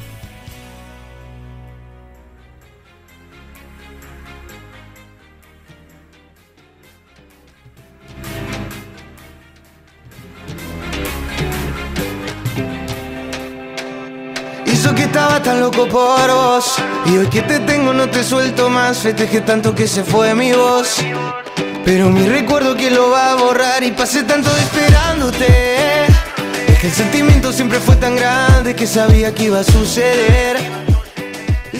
Y bueno, cuando el reloj nos marca 21.07 y porque somos unos enfermos de fútbol estamos viendo cómo Alvarado pierde de local con Almirante Brown en la nueva fecha de la Primera Nacional que dejó Aquí el sin entrenador porque se fue Gastón Collete, técnico que después de Chacarita, pobrecito, no pudo. Deambuló por todo más lado. Anteriormente Morón, anteriormente Alvarado. Alvarado. Así que bueno, pero ahora vamos a hablar de que se cumplió un aniversario de la conquista de Argentina de la Copa América. Y para esto lo tenemos a Damián. Dami, ¿qué nos vas a contar de la Copa Argentina que logró Argentina justamente para parafrasear hace un año? Copa América, Indio, sí, es verdad. Copa eh, América. Sí, pasó un año ya, che. Sí, no sé, ¿qué, qué dije a mí? Copa Argentina. Pero, no, no eh, pasa nada, no era por sí, corregir. Era, estaba, viste como el, el de la, la, persona que está, recibe la pelota y primero piensa en lo que va a hacer y la pelota le pasa Claro. por abajo. Pateaste antes de recibir. Claro. Estás un paso adelantado, igual me parece. Así que igual, bastante bien, Indio. Guanchope, guanchope. Va bien. Pero bueno, Dami, ¿qué nos, ¿qué nos querés contar? Contanos. No, justamente les comentaba que pasó un año ya de entre pandemia y pandemia, digamos, eh, ya se cumplió un año de aquella copa que, ganó justamente la selección, donde recordemos que en principio se iba a jugar acá en nuestro país, pero a último momento se definió que, que se fue en Brasil, ¿no? De alguna forma nos sacaron la Copa América y nosotros la fuimos a buscar allá, la trajimos, y todo el país contento. Linda, linda eh, analogía, ¿no? Esa nos sacaron la copa. A ver, nos quedamos tan contentos por la, por la conquista que nos olvidamos que nosotros tendríamos que haber sido los organizadores. Exactamente, sí, sí. Sí, Sí, Eso. bueno, eh, recordemos que eh, hubo mucho lío con el tema de pandemia y demás. Se trasladó allá a Brasil eh, dentro de, de- de los resultados que se esperaba. Por ahí no se esperaba lo más lógico que lo gane Brasil por su localía. Y Argentina fue creciendo partido a partido. Y obviamente una final es una final. Se jugó como se pudo, de a ratos bien, de a ratos no tan bien pero trajimos un buen resultado, en este caso con gol de Angelito Di María, que firmó su redención ante la gente y de esa forma trajimos la, la copa, ¿no? Después de 23 años. In- interesante eso que dijiste, ¿no? De Brasil, porque el antecedente más cercano lo tenía Brasil como campeón de la Copa eh, América, con el duelo con Argentina, que Argentina queda eliminado de una forma bastante peculiar, ¿no? Con algunos errores arbitrales interesantes o- e importantes. Y no, y justo se da la final contra Brasil, contra el local y contra ese antecedente cercano, ¿no? Así que bueno. Claramente. Así que, bueno, y si nos vamos un poquito más el tiempo atrás, recordar la, la, la final también que habíamos perdido eh, en su momento cuando estaba Adriano, que bueno, que Claro, eh, con el Coco Basile. algunas pelotas. en el- no, con. Yo te digo- El de Adriano fue con Bielsa de banco Con de Bielsa. suplente. Con Bielsa. El de. Basile que lo tenía a Julio Baptista. Como el del equipo de Dunga. La de, la de Bielsa fue la que fuimos a bancar la pelota al córner. Claro, Es con Tevez y. Alessandro. Esa, esa la que más presente. La que más presente tengo porque. Pasó caminando Argentina. Pas- Y después, bueno, la de Basile jugaba muy bien. Pero. Pero creo que esa fue, esa fue peor porque a nada, a nada, a nada, a nada, a nada nada. de la conquista. Y por querer aguantar la pelota, por querer hacer tiempo. Y, y, y sabés. Y algo, algo bastante loco, ¿no? Porque los equipos de Bielsa no suelen hacer eso. No. Sí, no. Es que le, le- le- salió mal esa jugada, particularmente esa actitud. Y bueno, después, para, para mí, sin desmerecer ¿no? el logro, el gran logro de, de la escaloneta, de la selección, este último de los más festejados por mí, eh, me parece que esa selección brasilera era mucho más temeraria. ¿Sí? Ah, Sí, ¿La de. Adriano? Sí, Adriano, sí. Ronaldinho. Hasta te diría también. Para- no, para- no sé, a- si, a no mi sé si gusto, la comparo con gusto. la de. Con la del Coco Basile, pero esa que dice Leo. no, si la comparás hoy con hombre, también lo comparto con él. Me parece que tenía Brasil un equipazo. Sí, tenía el mejor Ojo, momento. Argentina también tenía El- un equipazo, El mejor, ¿no? equipo, el mejor momento del emperador. ¿No? Acá Después, Ronaldinho. después Además- si no me equivoco, lo- gana la, la Copa de las Confederaciones Sí. o, o previamente Sí, la sí, gana. sí. No me puedo acordar porque lo tengo a Riquelme y Riquelme con Bielsa no es tenido en cuenta, así que fue posterior seguramente. Pero bueno, también volviendo ¿no? esto de la Copa América, eh, lo importante de que sabemos que después, bueno, se dieron algunos partidos de eliminatoria, pero la, lo que es el, el- el grupo, ¿no? El grupo, no solo el equipo titular, el grupo eh, humano que tiene la selección y se ve reflejado o se ve laureado con la, Sí. Con la conquista Ahí- de la Copa América. Ahí es donde se terminó de soldar todo, me parece a mí. Ahora, bueno, hablando quizá un poco más de actualidad, habrá que ver qué pasa con algunos intérpretes, porque por ejemplo, eh, Angelito de María eh, se convirtió en refuerzo de Juventus, Los Chelsea fue... No lo, no lo, no No, lo lo va a tener en cuenta Antonio Conte para el Tottenham, hay que ver qué equipo lo quiere... Villarreal no compra, no hace opción. No. No. Se dice que él puede llegar al Betis también. Igual- Que el Betis fue donde anduvo muy bien cuando el PSG lo prestó a previ- previamente a ser comprado por el Tottenham. Sí, igual te digo, va, va a conseguir equipo. Sí, sí, eso sin duda. El tema es que llegue con ese ritmo que tanto hablamos, ¿no? Habrá que ver también con el tema de Julián Álvarez, que fue presentado como jugador de Manchester City. Todo hace indicar que va a ser uno de los jugadores predilectos de, de Pep Guardiola, teniendo en cuenta que también fue vendido Gabriel Jesús. Eh, Al Arsenal. Al Arsenal en 50 millones, fue vendido Sterling al, al Chelsea, así que hace indicar que el argentino Que va, a ser va a haber muy tenido en cuenta. Y rodaje, ¿no? Panorama positivo también con Haaland. Con el Mauloto Haaland. Yo ya veo ahí con una. Android. Esperemos que tenga con- continuidad. Claro, yo creo que sí. Dame alguna otro, algún otro dato de color, alguno, alguna información o alguna opinión, de no solo de lo que fue la Copa América, sino lo, lo posterior a que tiene que ver con la selección argentina. No, justamente que, bueno, eh, hacía falta que la selección eh, gane algo, algún título, como para que se reconcilie con la gente, ¿no? ¿Cómo somos de exitistas nosotros que perdés ¿Cómo tres pasamos finales y de- sos del odio al amor, no? Claro, sos, eh, perdés tres finales y sos una basura, más o menos. Sí. Y luego ganás un torneo y ya te olvidás de todo y de vuelta sos el mejor y bueno. eh, pero por suerte eh, las cosas cambiaron y para bien. Hay que crear un clima positivo, ¿no? Sí, sin duda, sin duda. Y es, es importante esto que remarcás. Perdón, ¿veo mal o en Almirante está jugando Brites Ojeda? Sí, papá. ¿Cuántos años tiene? Marco Brites Ojeda, que es jugador Este sa- que supo salió de los Andes. de los Andes, Tiene jugador que supo Racing. llevar Caruso Lombardi a los Andes, a Racing, perdón, y creo que le gusta más el tropitango a Brites Ojeda que a mí. Así que imagínate lo que le gusta. Como de las plumas, eh. Tiene Sí, papá, como eh. le gusta. Pero bueno, Dami, muchas gracias por este, por este recuerdo, ¿no? Porque lo sacaste de la galera. ¿eh? Estábamos en- en- yendo para otro lado y dijiste, no, muchachos, eh, se cumple un año de la conquista de la Copa América. Alegría no ten fin.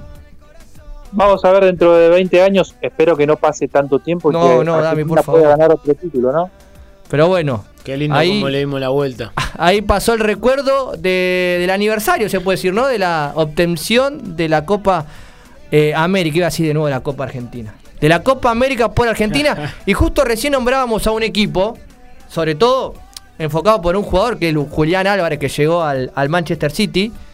Acá nos adentramos en. Nos un- adentramos en otro tema que tiene que ver, ¿no? Como En marea azul. en, en- o celeste. En. Para. Ah, Ga- Gaby me está marcando algo.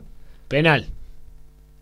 Me, me- me sacó amarilla. Te sacó la, te sacó la fulminante. Le, mando, me dijo que le mande ahora, porque viste, a veces hay que improvisamos, viste, somos como un pez en el agua. Dijimos celeste, dijimos Manchester City, y esto sería un, eh, es un tema interesante, porque podríamos compararlo con la geopolítica. Un tema que me gusta mucho, pero esto es en lo futbolístico. El Manchester City, sabemos que es un equi- equipo inglés que hace mucho tiempo tiene inversionistas cataríes, sobre todo del sí, de Emiratos Árabes, De digo, Abu Dhabi, eh, que se confirmó en los, en las últimas en los últimos días que se va a convertir en inversionista mayoritario del Palermo de Italia, equipo Hoy está no- en la B, ¿no? O no. eh, no, eh, Corregime, de- no. desapareció, tuvo que ser refundado. Ahora buscá, vos ahí, tuvo que ser refundado.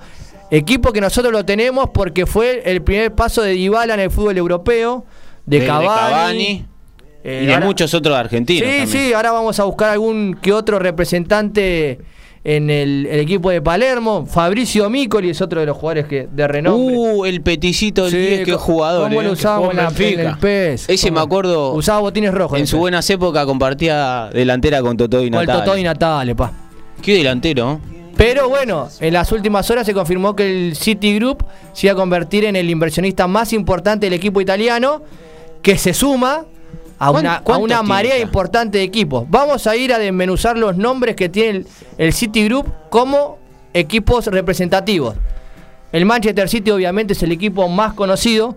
Quizás el segundo que nosotros conocemos porque hay hubo argentinos y hubo en su momento muchas figuras como David Villa, Pirlo, que es el New York City. El New York.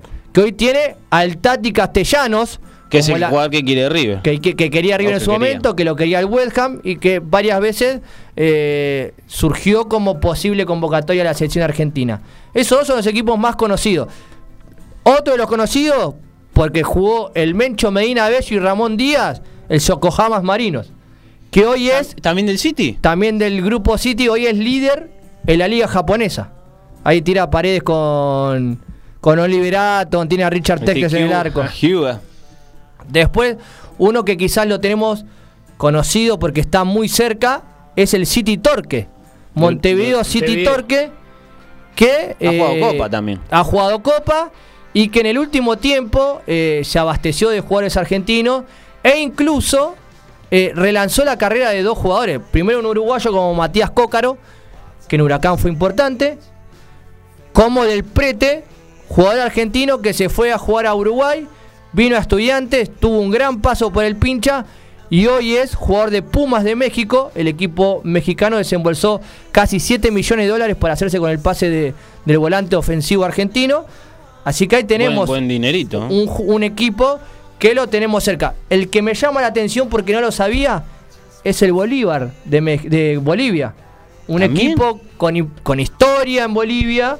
Es, ¿Cuántos tiene? ¿Cuántas? para que todavía, todavía no terminamos, amigo. Todavía hay, ¿eh? te digo Ahora voy para, para Europa y para Asia. Qué groso, ¿no? Esto, comprar el... Ahora vamos a ir con algunos Porque, ejemplos. porque también atrás de eso viene la modificación del nombre del club. En algunos casos sí. Por ejemplo, Yokohama Marino no lo cambió. Bueno, ese no. Bolívar tampoco. Palermo tuvo que cambiarlo porque por la refundación, como le ha pasado al Napoli. ¿Cómo se llama ahora? Ahora lo vamos a buscar. Como le pasaba al Napoli en su momento, como le pasó a Fiorentina, como le pasó eh, a tantos clubes, que después cuando logran afianzarse o equiparar sus economías, vuelven al nombre tradicional.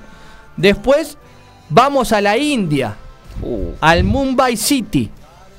qué locura. Donde, si no, si, no me, si no me equivoco, porque la, Acá hay apuestas en la India también, ¿eh? años y algunas cosas no ilegales, pero socialmente no tan agradables, hacen que me olvide de algunas cosas, pero supo jugar Forlán en el Mumbai City. En sus últimos cartuchos, ¿no? Sí, cuando ya estaba. No volvió al rojo. Otro es como. Otro- otro vuelven, incluso tu ex, pero al rojo no vuelve nadie, muchachos, ¿eh? No hay que olvidarse de eso. Después, en Francia tiene al Stack, que es un equipo de- del regional que lo agarró bien abajo como el fútbol manager para ellos. Te agarran un equipito, te lo van subiendo. Eh, en Japón tiene al Sichuan Xinyu, que, ah, perdón, Japón no, China. China. En Bélgica tienen al Lomel. Y después en España tienen al Girona. Equipo que se, se escuchó bastante estos últimos días en Argentina. Porque Boca quiere a Nahuel Bustos. Jugador que jugó en talleres. Que ahora está en el Girona. Y que ascendió. Y tiene a Stuani también. Otro uruguayo, uruguayo. Que en su momento también sonaba para Boca. Pero a ver, esto. Nosotros estamos hablándolo porque el grupo City. Cerrando Palermo. Tiene 1, 2, 3. Ah, me olvidé el último. El Melbourne City. El de Australia. El de Australia, líder de la Liga Australiana. Tenemos Oh. una decena de equipos que están eh, aglomerados en un único. eh, Ente- en una única cara, ¿no? El grupo Digamos, City. un ente regulador. sería. Claro. Pero después tenés. A ver, esto siempre estuvo, pero de distintas maneras. Por ejemplo, el Watford, el Udinese y el Granada compartían el mismo dueño, la familia Pozo. Si- siempre era común ver como un jugador del Granada pasaba al Watford y después faltaba O- al Udinese. Y era, estábamos cuando ah, chipeábamos Bueno, la fe, eh, todos sí. los cambios eran siempre los mismos. Robertito Pereira del Udinese Al, Wa- a Watford también. Ahí tenemos un ejemplo ahí. Un buen ejemplo, pero ahí tenés varios. Incluso eh, de Feleu, Eh, del- del Udinese al Watford. Ese tío. ese. ¿Entendés? Tenés varios delanteros también eh, africanos que van pasando en- o triangulando entre los tres. Después tenés un ejemplo, eh, pero no tan así, sino como equipo satélite. El Chelsea con el Vitesse, que lo usa casi como filial, entre comillas. Ahí había uno que, que jugó muy poco en el Chelsea que se llamaba Van Wilken. ¿Te sí, acordás? sí. Un rubio. Después Kennedy, Sí. eh, Mason Mount, antes de jugar en el Chelsea, También. jugó en el Vitesse. Ken- eh, Kennedy, ya lo dijimos, el hermano de, de Kaká que jugaba de enganche. Oh, que no sí, me puedo acordar. Nada que ver acá. acá sí, no, todos esos jugadores falopa, entre comillas. Matic, antes de jugar en el También. Chelsea, jugó también en el Vitesse. Después, en, las últimas horas, se confirmó que el Sporting Braga va a ser un equipo satélite del PSG. Pero acá estamos hablando de otra estructura. El Sporting Braga se puede considerar como uno de los equipos importantes de Portugal. Y que PSG lo nombre como un equipo satélite va- llama la atención. Pero también hay que tener en cuenta que el PSG, por una idios- idiosincrasia y una metodología futbolística de aglomerar jugadores, hace que quizás jugadores de las, de las inferiores con proyección terminen siendo tapados. Por ejemplo, Timothy Wea, Bueno, Diallo, Este eh, chico, Simons. Xavi Simons. Simons se tuvo que ir al PSV. Dagba. También, tenés un montón. Entonces van a hacer, van a usar el Sporting Braga como equipo satélite O para. sea que va a ser, digamos, una remisión de jugadores o descarte. Claro, del o PSG, con proyección. con proyección al Braga. Claro, hay que tener en cuenta que la liga portuguesa tiene una peculiaridad bastante importante. Siempre eh, Portugal se, se convirtió en el trampolín de las figuras para dar el salto después a los equipos más importantes. Ejemplos argentinos tenemos un montón. Y Di María. Di María es uno de los más importantes. Gaitán me acuerdo en su momento. Gaitán, Elisandro López cuando pasa al Lyon, del Puerto al Lyon era el pase más importante y de, de más desembolso de un equipo de la liga Eh, francesa. El último caso, el uruguayo Darwin, Núñez, al Liverpool. David Luis, David. Hulk, Ederson, Oblak, y así podemos armar varios, varios ejemplos. Pero bueno, eh, lo que estamos tratando de, de- de desmenuzar es esto, ¿no? Esta metodología del fútbol actual, movimientos geopolíticos, quizás se pueden decir para comparar con algo, movimiento de ajedrez para llevar el marketing de, de una imagen de un club a países quizás eh, no tan futboleros, caso por ejemplo de, de la India, quizás no tiene una liga muy importante, pero sabemos que es un país muy futbolero y sobre todo argentino. Te, te digo que esto es un combo que va todo de la mano. Eh, proyección, marketing, plata. También a estos lugares que tampoco... Lavado de plata puede ser, aunque suene feo. Sí, Pongámosle también. Pero bueno, es como decís vos, estos lugares, India, hasta te, te pondría Australia. Sí, Australia que tuvo que, el, combinado nacional tuvo que moverse a, la, eh, a las eliminatorias asiáticas porque en lo que era Oceanía no tenía competencia. Te digo, con, con lo que dijiste del City Group, creo que es el... O por lo menos el que más equipos tiene en el grupo. Te- tenemos también el, el Red Bull. Claro, Red Bull, pero, Pero ya no tiene tantos ahí. Pero ya creo que el Red Bull tiene la diferencia con estos que nombramos, que sabemos, Este te cambia el nombre, de una. te cambia el nombre y sabemos cuál es la fisonomía de trabajo. Sí. Sabemos que tanto en Alemania y en Austria ha demostrado ser un equipo con un escauteo de juveniles con proyección. Los resultados futbolísticos pueden llegar después de otra manera. En Austria es uno de los, equipos que más gana, el Red Bull Sí. Salzburgo, pero sacó a Mané, Bueno, ahí tenía... Ahí has sacó tenido a mucho. Miramoto, Eh, y Haaland, el mismo Haaland. Haaland. Haaland. Después tenemos en, eh, en el que es de Alemania, está el que Kameni, Kademi, el que fue ahora Sí. al, al Borussia, eh, el central que estaba en el Bayern, ah, me olvidé el, el- el francés, Upamecano. Upamecano, eh, y así y el mismo. Álava, ¿no? Alaba, También. sí, no, Alaba, ¿O no? no? no, no, porque él se va del París, del Bayern, se va al Real Madrid, pero él venía de, de si no me equivoco, creo Bueno, que es, una, es un- una buena vidriera y creo que... Claro, Más son, como eso. dijimos, son metodologías distintas, fisonomía distinta y estructura distinta. Uno busca quizás eh, nutrirse de jugadores con proyección y generar recursos en, en sus futuras ventas que en ser protagonistas. El Manchester City, uno ve que se que aglomera jugadores, gasta fortuna y, por ejemplo, juveniles no tienen lugar. Foden se lo hizo porque es un distinto. Sí. Pero después no encontrás jugadores. Eh, Sturridge se tuvo que ir del City al Liverpool en su momento. Claro, y, y era un era buen el- proyecto. Claro, era, era el jugador con más proyección de la cantera. Pero bueno, esto te da la pauta también que vos fíjate jugadores como Jesús, Sterling, que, que si bien son piezas importantes, hoy por hoy lo tenés en- Claro, en, otros eh, equipos y que hace la renovación. En- en- Haaland, Julián Álvarez. Entiende, entiende eh, Guardiola que son ciclos terminados para esos jugadores. Yo te digo, por lo menos Jesús, o por lo menos yo, no lo hubiese... sí, lo que pasa es que. Sterling me parece que sí, ya hace años que, que jugó, que Sí, jugó en sí. el club, creo que tiene un ciclo cumplido, pero Jesús, Y ahora también se habla de Ake, el como central. proyecto te digo. Ake, el central holandés. Es muy probable que se convierta en jugador eh, del Chelsea. Está en City, ¿no? Claro. Ese un no jugador vino- que es ese no rarísimo. vino que- del Hull. No, No. ese vino del Bournemouth. Ah, del Bournemouth, tenés razón. Que es muy raro, que tuvo 10 partidos con el Manchester City y pueden llegar a venderlo en 50 millones. Una locura. Acá tenemos la refundación del Palermo a nombre SSD Palermo. Cambió el nombre por un tema de. ¿Los colores? De la quiebra, sí. El rosa. No, no, el Sí. color es lo mismo. El tema de. El Rosita. Una deuda que tenía un ex eh, dirigente. eh, Y eso fue lo que originó el pedido de quiebra, ¿no? 50 millones de euros. Que quizás para otra estructura, a otro equipo, 50 millones no son nada. Pero bueno, Luca Toni jugaba acá, el Mamelú. el. Y claro, ahí fue su casi su mejor Claro, época. porque después él pasa a Juventus de Palermo. Juventus ya lo tenías lo último en, en ¿Gilardino la- no en la jugó Verona. también en Palermo? No, Gilardino en la Parece Fiore. no, Indio. No, yo sé que Giladino en la Fiore, pero no me acuerdo si había jugado también en Palermo. Parece en Palermo no. Pero bueno, gente, nos marca el reloj 9 y 29 cuando está a punto de empezar en el Diego Armando Maradona, el local, enfrentándose a Tigre. Lindo partido para cerrar Buen la partido fecha. este, ¿eh? Eh, de, de buenos duelos. buenos duelos. Buenas para propuestas. ir a la última tanda. Sí. Vamos a la última tanda para tomar un poco de respiro. Está para escuchar a Coso, ¿no? Al querido.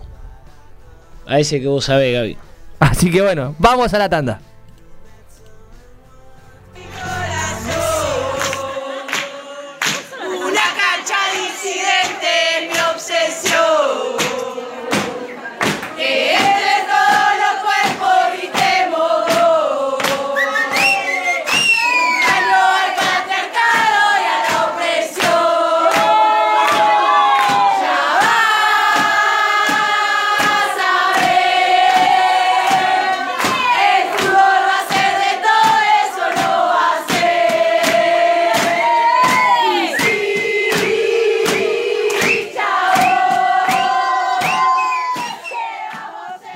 Para arriba, para la de pecho y definí que comenzó la Copa América femenina que se disputa en Colombia.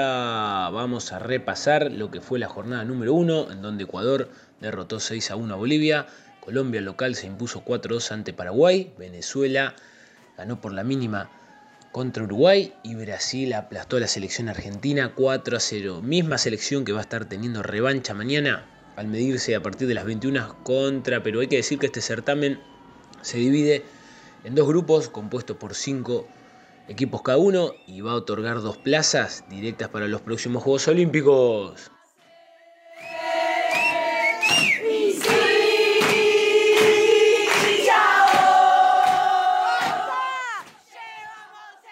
Estudio integral de la doctora Paula Denaro. Todas las especialidades, sucesiones, familia, empresa. Además, asesoramiento contable. Teléfono 11 6 511 3433. Estudio integral de la doctora Paula Denaro. Pueyrredón 3440. Entre Cochabamba y Cerrito. General San Martín.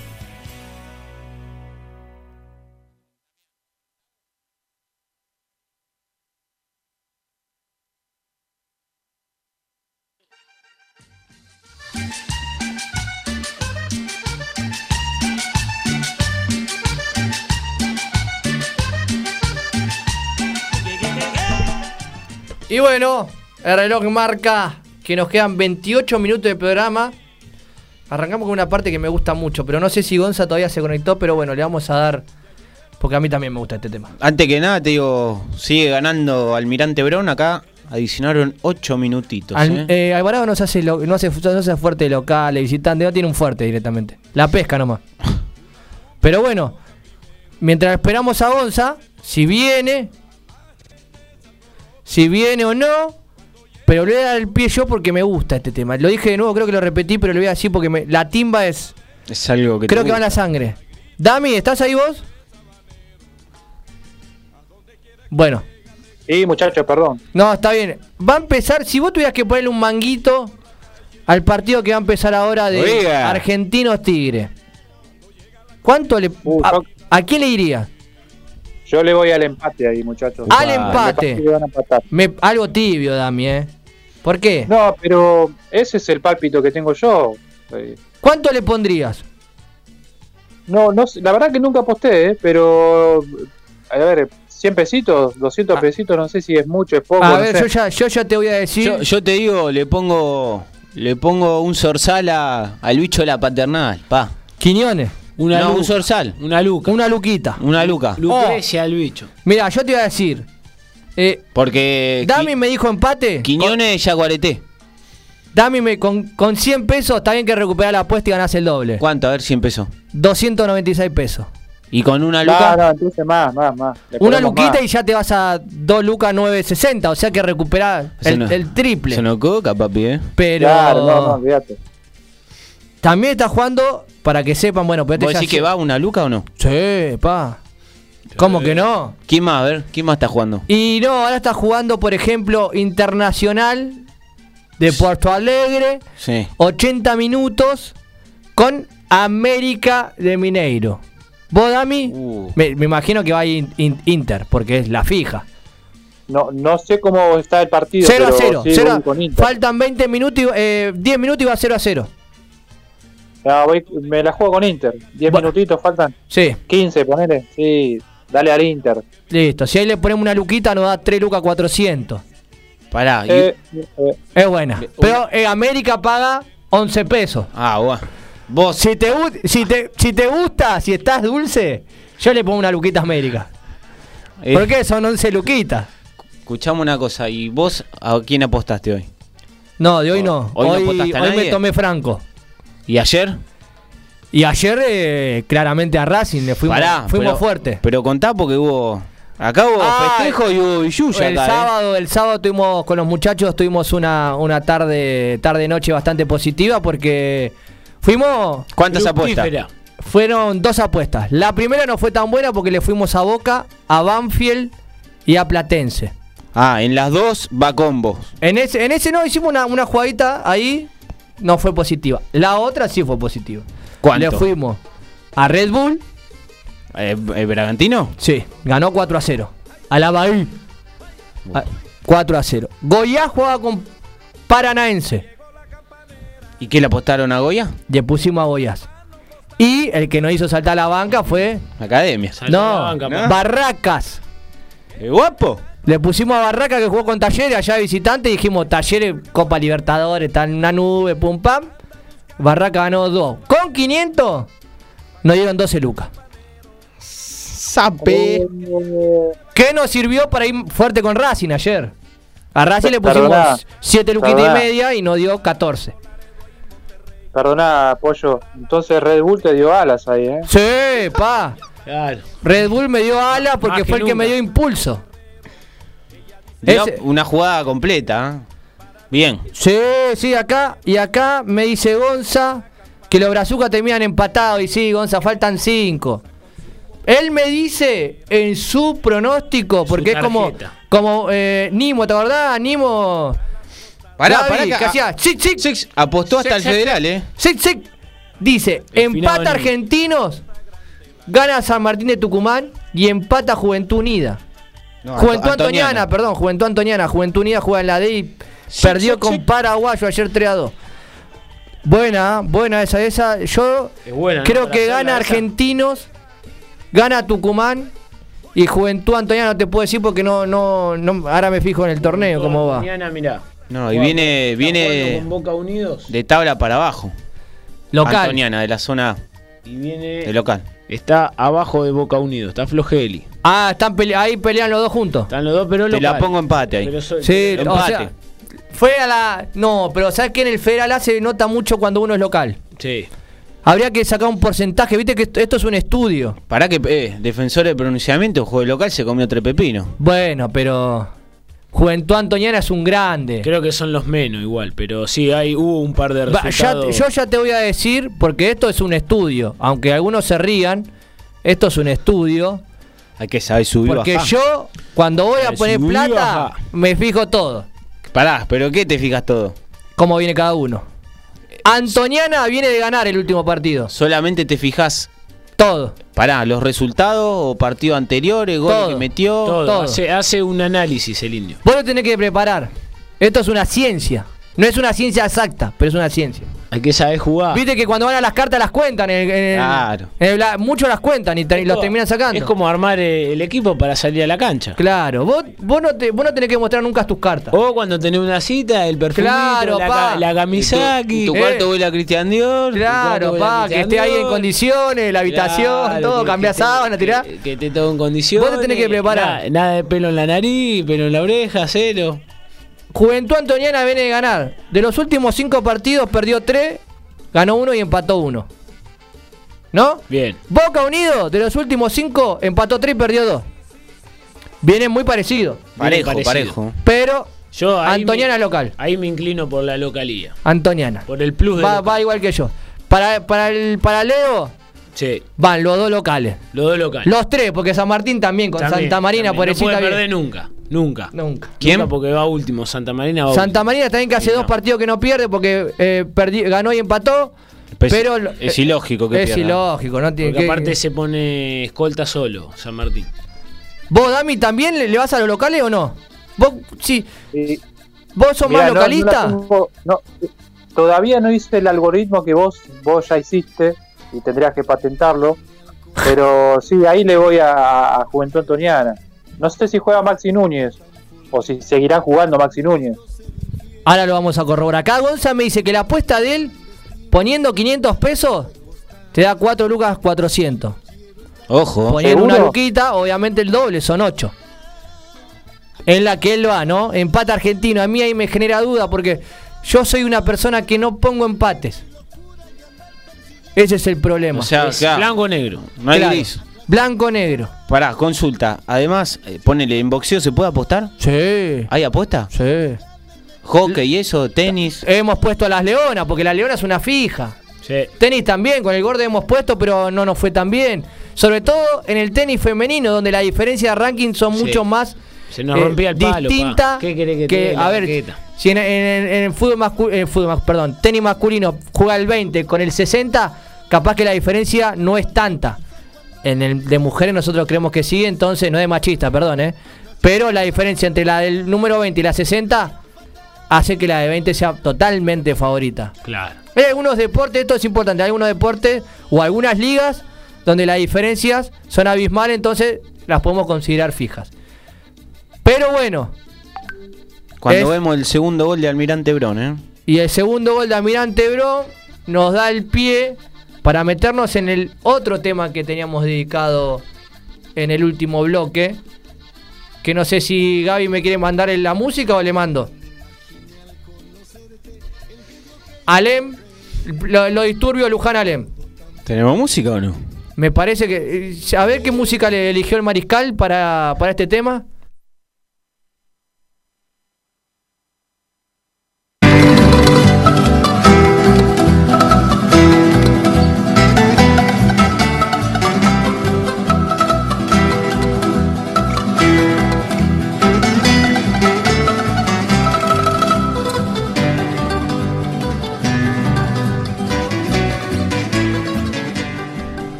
Con ese, con ese, con esa cortina. Tipo un western. Sí, ¿No? porque fue un western. Vamos a, vamos a darle un poco de humor porque, bueno, la, Teo, la noticia fue. Me estaba imaginando Fulera. la soga, Claro, el yo, me, yo me esperaba un tema.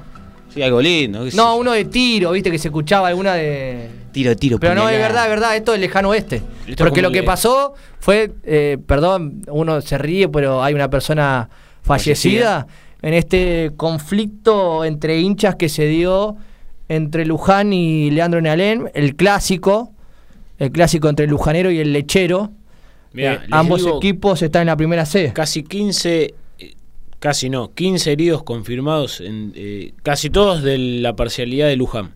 Claro, porque el conflicto comienza porque pasa un vehículo, eh, realiza algunos disparos y esto genera que... La respuesta. claro, los representantes de la facción fuerte de Luján vayan a buscar a gente de Leandro Nealem, lo cual hace que le lleguen refuerzos, entre comillas, al lechero, un conflicto entre la- los dos bandos que terminó o determinó hasta el momento a un fallecido, un joven de 18 años, eh, hincha de Luján.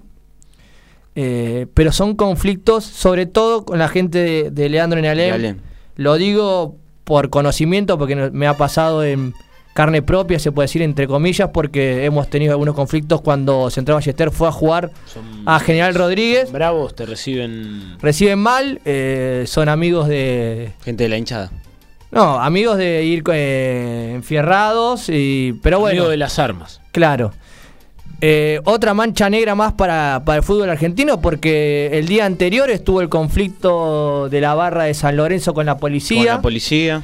Eh, acá es una realidad, está en lo de. Ya no es el tema de si hay locales o hay visitantes, porque por más de que. En este caso, a ver, se da que es entre local y visitante. San Lorenzo fue solamente local. Eh, en todas las tribunas de fútbol argentino, semana a semana, hay conflictos. Quizás no con la repercusión mediática que tendría que tener, pero pasa en la cancha de Independiente cuando se canta en contra de los Moyanos. Pasó en su momento cuando en Racing se cantaba contra Blanco y se anunciaba la representación de Milito para las próximas elecciones. Eh, pasa en Boca, en River ahora está quizás un poco más frenado porque las barras no están ingresando al estadio monumental. Sí, ahí como que está un poco apaciguado el tema. Pero eh, es, es lamentable lo que pasa. Ahora le, le digo algo. ¿Ustedes se imaginan lo que hubiese sido con público de Alén? Pero yo creo que con el público de Alén, otras fueran, otros hubiesen sido eh, los conflictos. Quizá hu- hubiese más refuerzo policial. Seguramente. ¿Entendés? Eh, acá. Hay versiones igual cruzadas, te digo. Eh, el hecho empezó a los 15 del primer tiempo. Y acá hay distintas versiones, tanto de la policía hasta mismo de, de la justicia. Que en teoría se, se entiende que el ataque viene de la de una facción o parte de la barra de Alén, como decías vos, que se baja de un coche blanco en teoría. Sí, sí, sí, sí. Y pasa por una de las partes de la tribuna de Luján y empieza a disparar directamente. Am- además, ahí no Después le- se quiso meter en, en el estadio, como copar un poco la parada, pero ahí empezaron está, los tumultos. ahí está el problema, ¿no? Porque este conflicto empieza con disparos de una hinchada a otra parcialidad, donde seguramente el 80% era o, o- o- o Ni más, parte de la barra, seguro. Claro, a eso iba. ¿Entendés? Con gente que no tiene nada que ver, que va a ver a, a su, a su equipo todos los fines de semana porque es hincha de ese equipo, tiene la facilidad y la accesibilidad de poder ir de local. Y bueno, y pasan estas cosas, lo cual seguimos diciendo, es una mancha negra para el fútbol. En el ascenso se está dando muy seguido últimamente.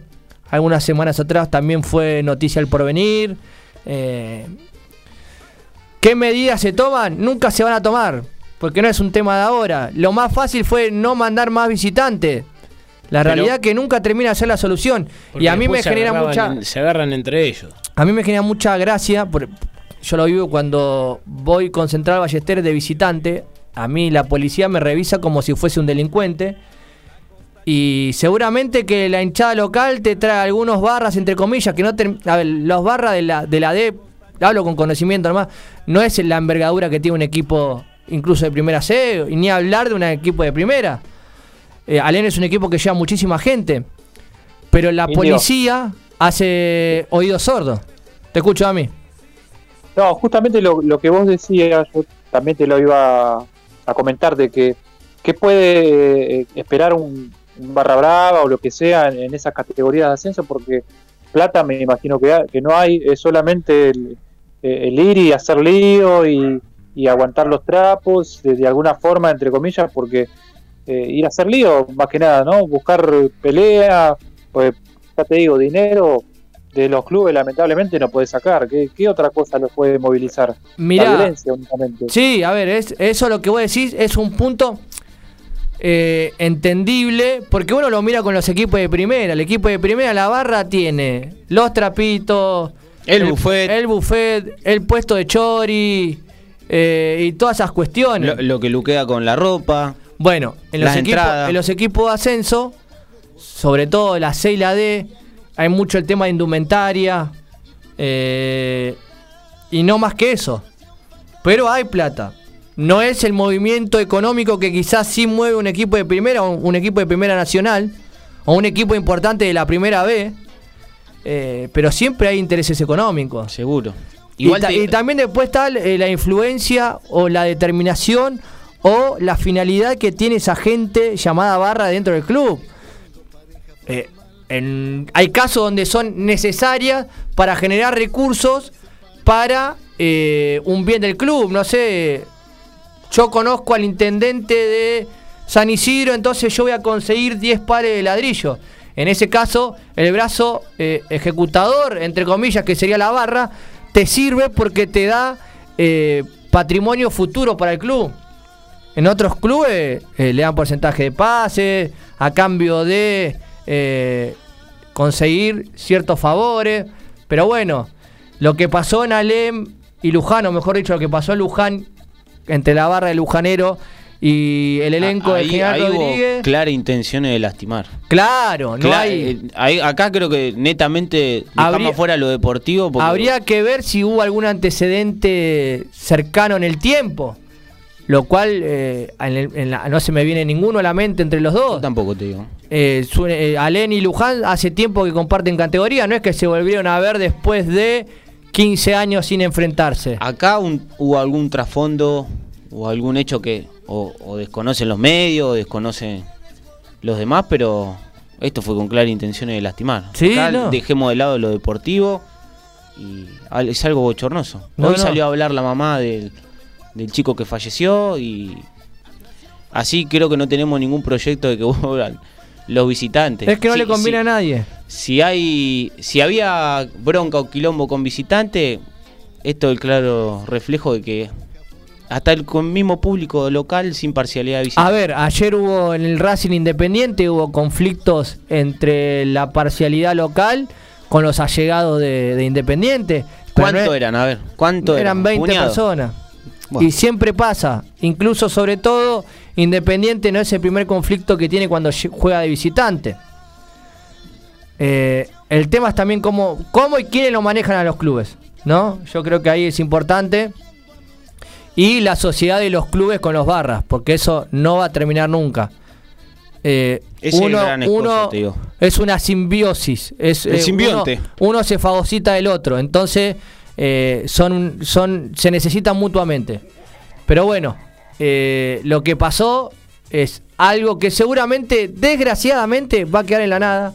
Va a quedar como un conflicto más. Este muchacho de, de 18, a un- este, este pibe, entre comillas, pues 18 años tenía. Eh, va a ser un nombre más en ese número de gente que muere yendo a ver a su equipo. Entonces, desgraciadamente va a quedar en la nada porque no va a pasar más que a Luján le suspendan la cancha o lo hagan jugar sin público.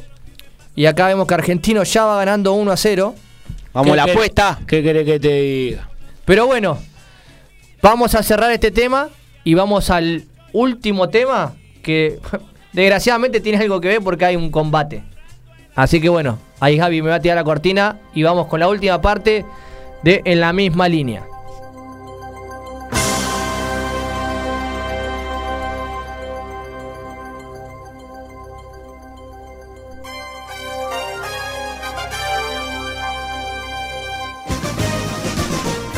Y bueno, cuando el reloj nos sigue marcando 21 y 51, casi 52, le cedo el protagonismo a Alexis el Pepo Santos. Porque viste que en el boxeo siempre tenés que tener un apodo. Si no tenés Siempre un apodo, tenés no, que- no sos un boxeador. Claro, un que hombre tener de un apodo. fantasía, un fantasy. Primero me estaba.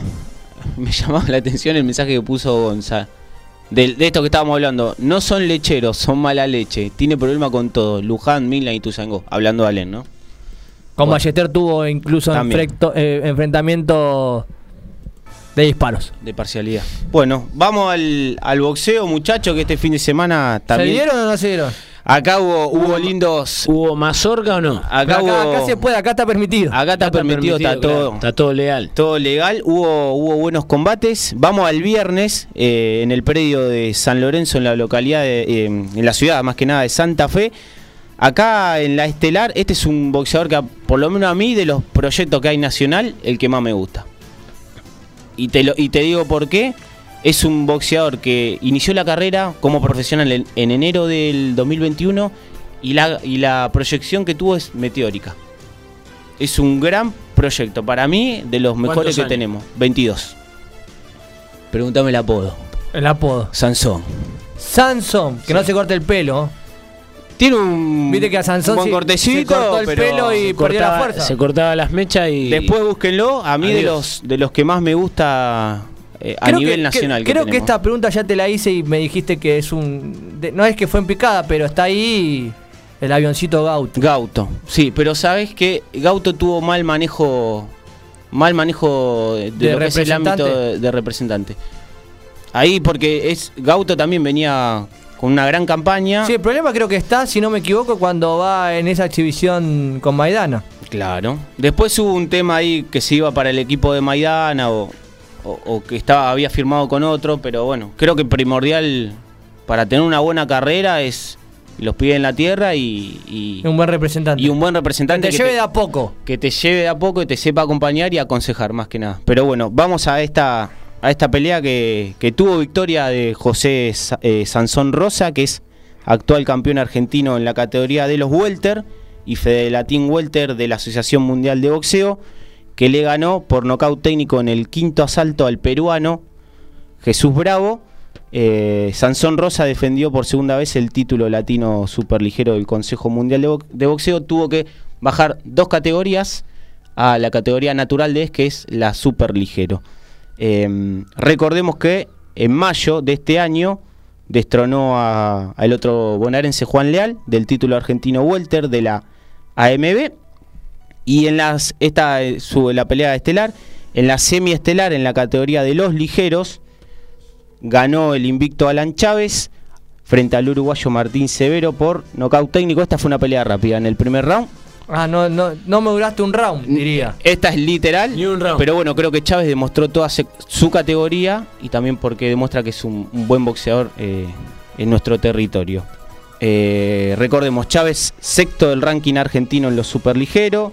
En Super Welter también tuvo victoria de Brian Ríos, que le ganó a Jonathan Ruiz por nocaut técnico en el segundo round. Y en los ligeros, el ex campeón latino que volvió a boxear después de cuatro años, Luis Rueda, le ganó. No, no tiene nada que ver con el Cóndor, ¿no? Con el No, con no, na- nada que ver. A Pereira por puntos. ¿Cuál era, Eh, Pepo, el motivo de que se ausentó del ring? No, in- inactividad. Hay algunos boxeadores que a veces como que pierden dos o tres peleas y, Y entran en algún pozo de declive. Clase- ca- caso Matisse. Lucas Bueno. Matisse, por ejemplo. Ahí tenemos un, un- un claro ejemplo Sí, que... el, el- bueno, contrario a lo de Maidana, pese Sí. a haber perdido Maidana, pero fue por una cuestión más de, de edad y de, Matisse a mí de era otro de los... ¿no? Además de Maidana... o- Hay, hay una lo- historia que búsquenla. eh, se hizo una muy buena nota en, Sí. en lo que sería la- el diario Tiempo Argentino de la pelea que se dio entre Maidana y Matisse.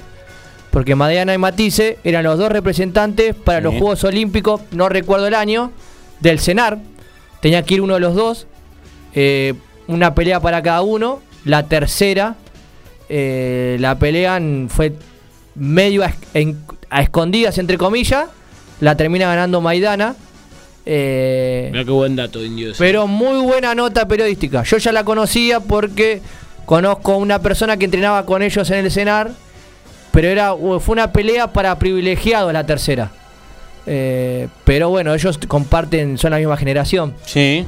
Y Sí, bueno, sí. se dio después Maidana, pierden los Juegos Olímpicos, un fallo bastante Polémico. eh, polémico. Y gol del bicho. ¿Cómo está la apuesta? ¿Cómo está? Lo están sacudiendo lindo el gatito. Pero bueno, ¿Cómo está el siguiendo? Bueno. siguiendo con ese tema. Pero sí, es eh, otro, es otro también que llegó a un gran boxeo. Y bueno, para mí la pelea cu- cuando la- le tocó pelear con Paquiao estuvo de más. Pero bueno, eso a, a gusto personal mío. Nos vamos al sábado, acá en el complejo, en el colegio privado IMEI de Cañuelas. Esta es una de las peleas que más me gustó porque se dieron para todos lados. Hubo caídas, Se dieron. doble caída. Se dieron, se dieron. Se dieron esta atrochimo, como le decimos. Acá peleó el, el nativo de Cañuelas, Claudio Danef. ¿Apodo no tiene? ¿No tenés los apodos ahí? Por No, favor. Da- Danef no, Danef no. le podemos decir el, el, el duende.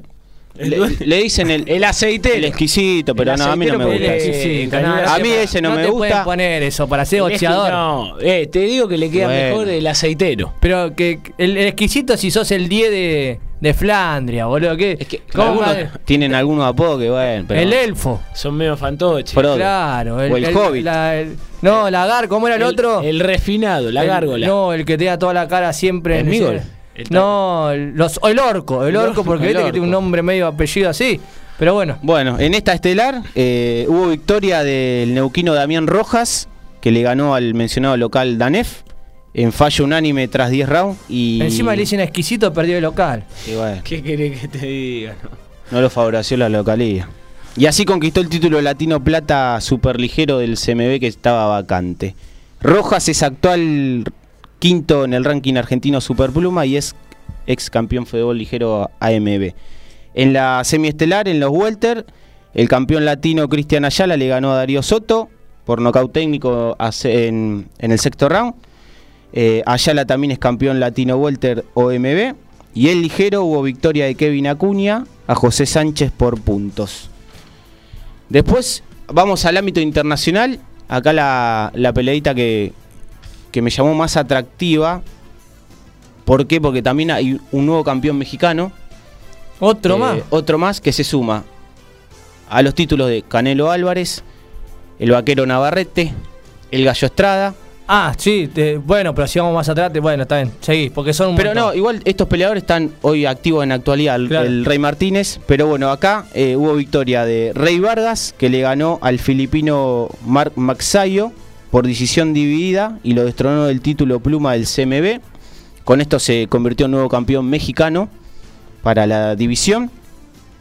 Eh, y también recordemos eh, que después de la pelea pidió una unificatoria con el otro mexicano que está como campeón en la división, que es Leo Santa Cruz.